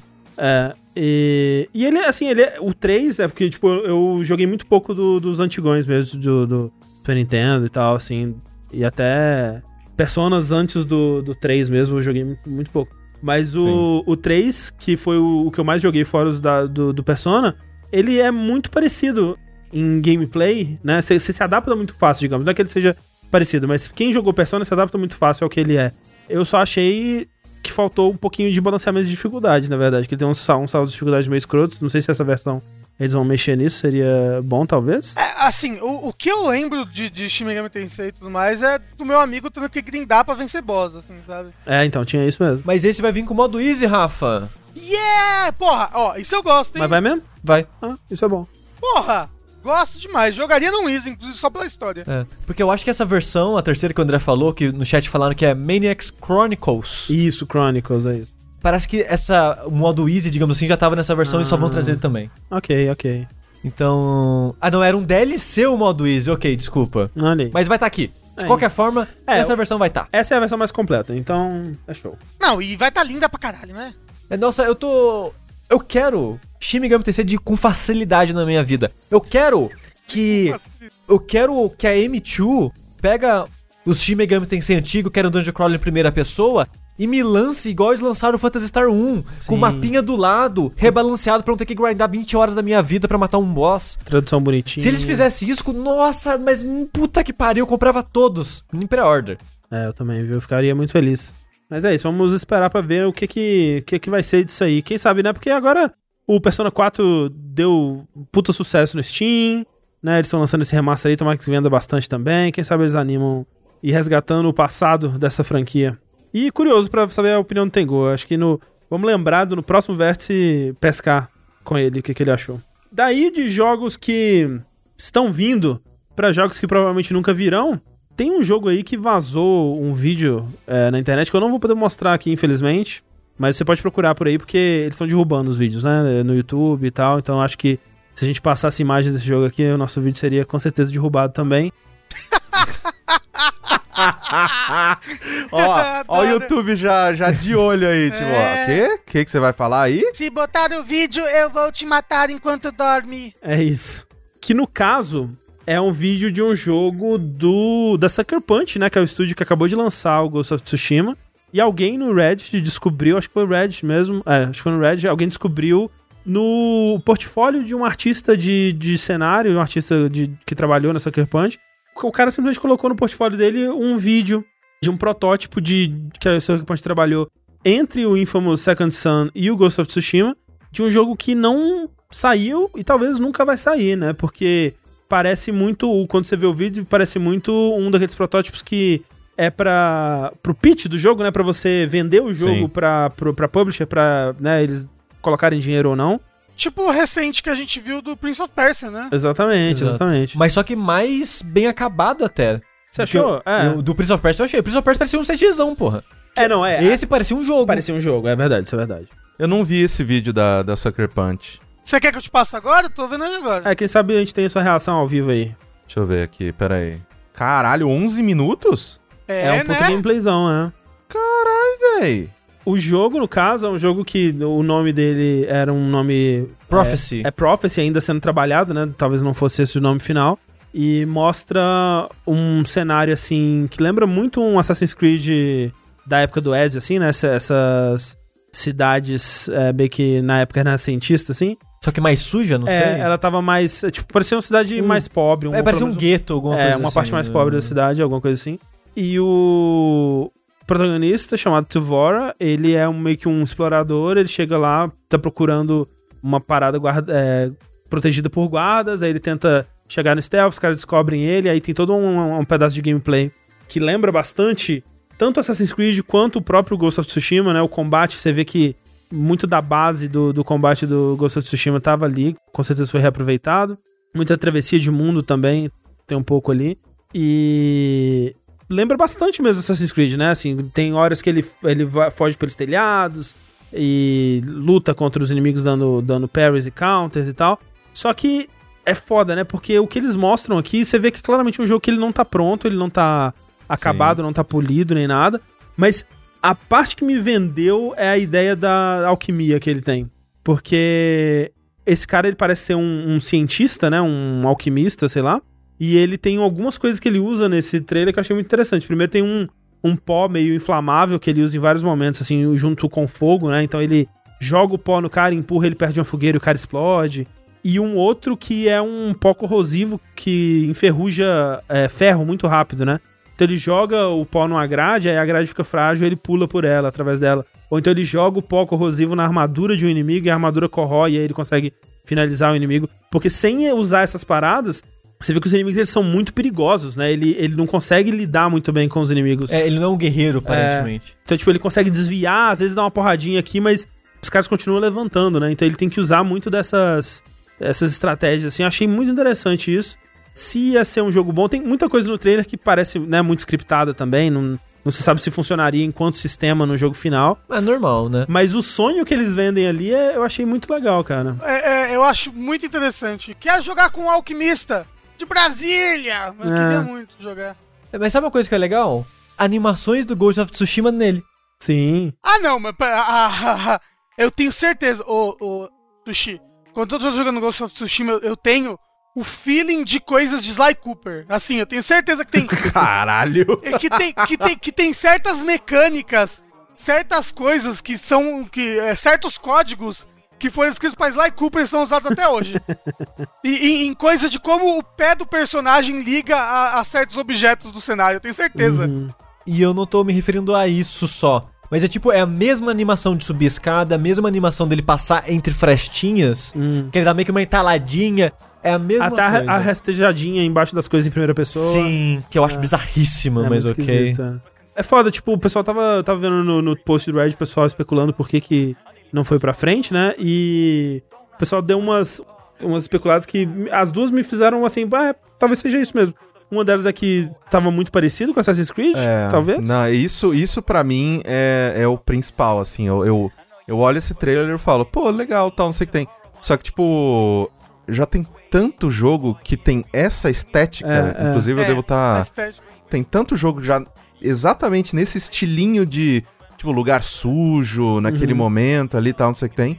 Então, eu acho que foi uma decisão super acertada. Quem barrou o projeto falou: não, cara, tipo, explora outro bagulho, cara. Vai pra outro Sim. tempo, faz outra coisa. Porque o, o druida bicheiro, ele falou ali no chat, tipo Ghost of Tsushima. Sim, o Ghost of Tsushima ele tem muito de Assassin's Creed também, mas pelo menos a temática visual e de, de locação dele é muito diferente, né? Exatamente, exatamente. Tipo, de quais fontes que ele bebe. Uhum.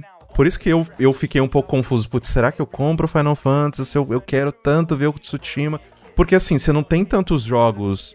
Ainda mais num, num, num momento histórico japonês tão específico, né? Tipo, Sim, sim. você não, você não tem muito, muito dessa parte dos, das invasões mongóis e tudo mais. Uhum.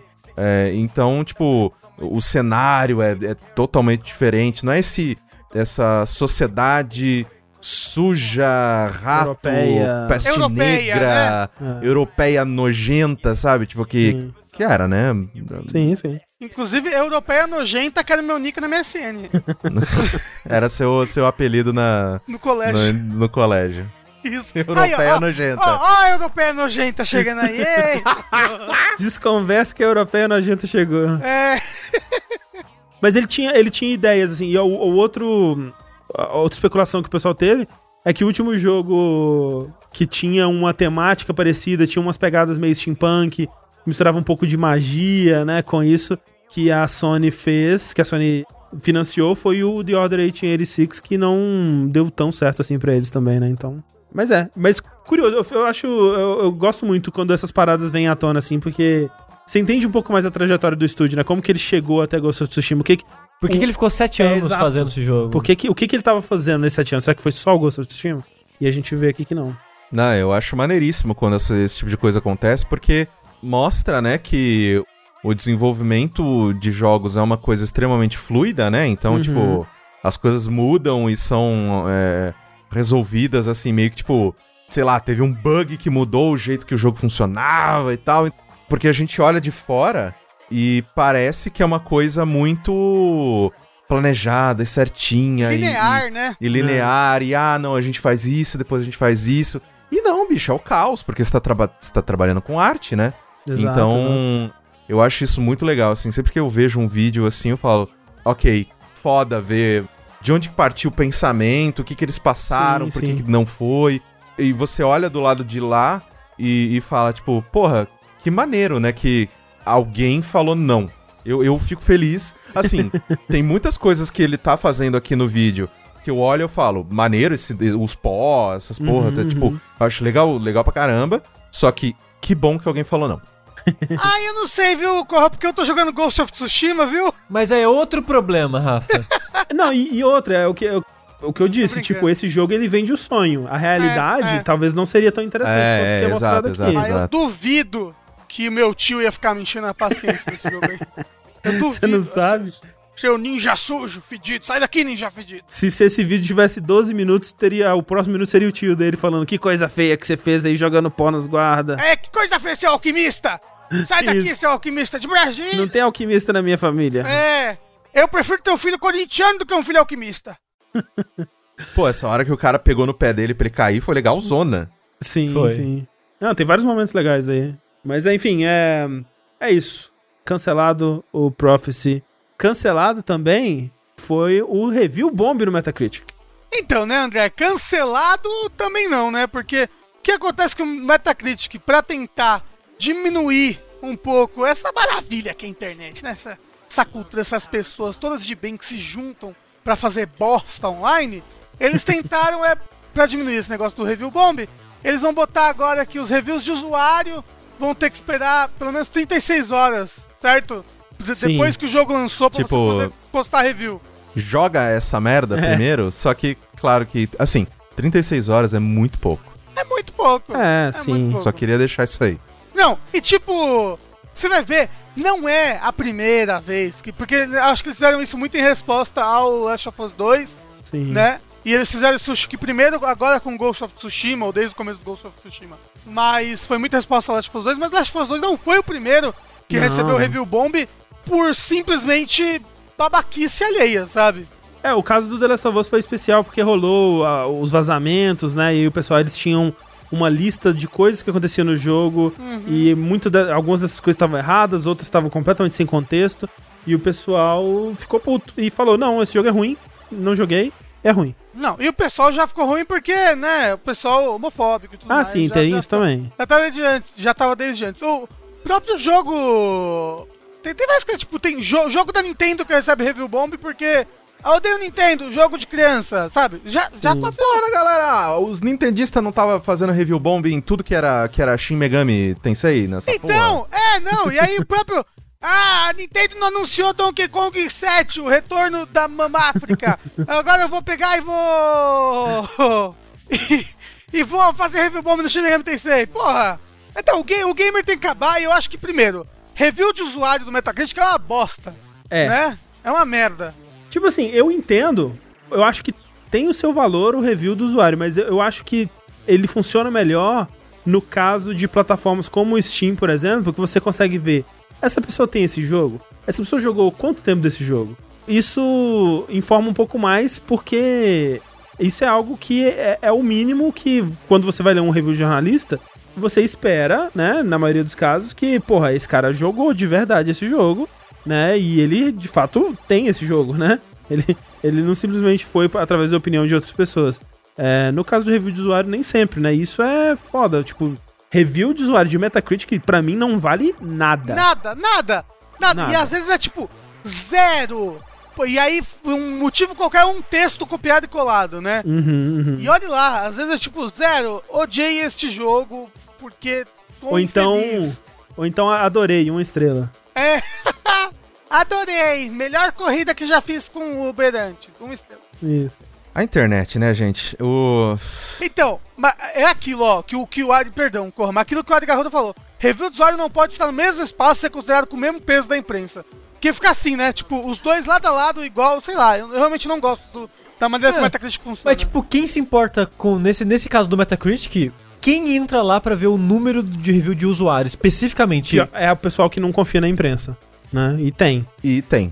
Tem. É, né? Tem essa. Sushi, essa- tem gente que, tipo, não quer usar máscara, cara, porque É. fala que vai, vai ter aneurisma, sei lá. Isso. Mas o, o, o negócio é o seguinte: eu acho ótimo que a comunidade tenha sua voz, que o usuário ele possa dar a sua opinião, que tenha assim um, um mecanismo para que eu, fa eu possa falar, por exemplo, sei lá, tipo, ah, falar para os meus amigos, indicar um jogo no Steam e, e botar o meu review do jogo no Steam e tudo mais. Mas assim, no Steam, na minha opinião, funciona talvez melhor, pelo menos a parte que eu uso mais, Tem problemas, mas funciona melhor. muitos problemas, mas eu gosto porque é uma plataforma que mostra que você tem um Exato. jogo, mostra quantas horas você jogou dele e geralmente, pra mim, aparecem os, o- os reviews, os análises, qualquer coisa assim, de pessoas que eu tenho como amigo. Uhum, uhum. Então, Primeiro, se, menos. né? o, é, se o Rafa vai lá e, e faz um- uma análise num jogo lá e perde o tempo dele lá escrevendo uma coisinha e dá uma nota. Eu olho lá e falo, porra, eu, eu conheço o Rafa, eu sei que tipo de jogo que ele gosta e entendo da onde que ele tá vindo. É uma coisa legal que é, tipo, você chegar pro seu amigo e falar, ou, joguei tal coisa. Maneiro, hein? Se tiver uma grana sobrando aí, corre atrás. É muito melhor do que você ir ver, tipo, um número whatever, de gente que whatever. E que muitas vezes não tá fazendo review do jogo, né? Tá faz... Às vezes tá fazendo review, que nem o Rafa falou, de uma posição da empresa, de algo que alguém disse. É.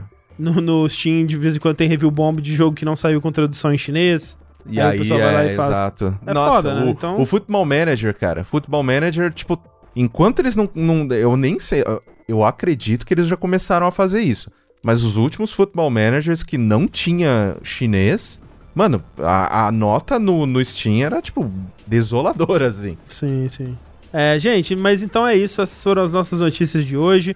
A gente já tá com um podcast muito grande, então a gente vai deixar os e-mails para o próximo vértice. Desculpa de novo aí, mas muito obrigado a todo mundo que mandou. Se você tiver um- uma pergunta, um tema pra gente discutir aqui, manda lá pra vértice.jogabilidade.de, porque eu tenho que continuar com esse erro que eu cometi, né, Corra? Eu, eu só tenho o maremotopodcast.com porque o Guga Mafra comprou o, o endereço e, e, e deu pra mim. Ah, que lindo. Eu não iria, porque eu ia ficar no maremó.to. Foda-se. Tá certo. Mas é isso. Obrigado, Corra, por ter vindo aqui conosco. Obrigado. Oh, muito obrigado, muito obrigado. Eu, eu E sigam o, o Corra lá no Twitter, arroba Caio Corraine. Exatamente. E não, eh, não me levem tão a sério no Twitter, gente. Vocês estão. A, a quarentena tá, tá afetando o cérebro de vocês. De todo Tio. mundo. É, tipo, relaxa. Corra no nosso Discord, alguém escreveu o seu nome, tipo Caio, K-O-H-A-I-N-E. Eu achei Que incrível. coisa linda. Que coisa linda. O meu filho vai ter esse nome. achei maravilhoso. Corraine, Corraine. E enquanto o filho do Corraine não nasce, eu sou o André Campos, Eu sou Eduardo Sushi Eu sou o Rafael Kina. e eu sou Caio Corrêne. com K. e H. E H. Tchau, gente. Tchau. Tchau.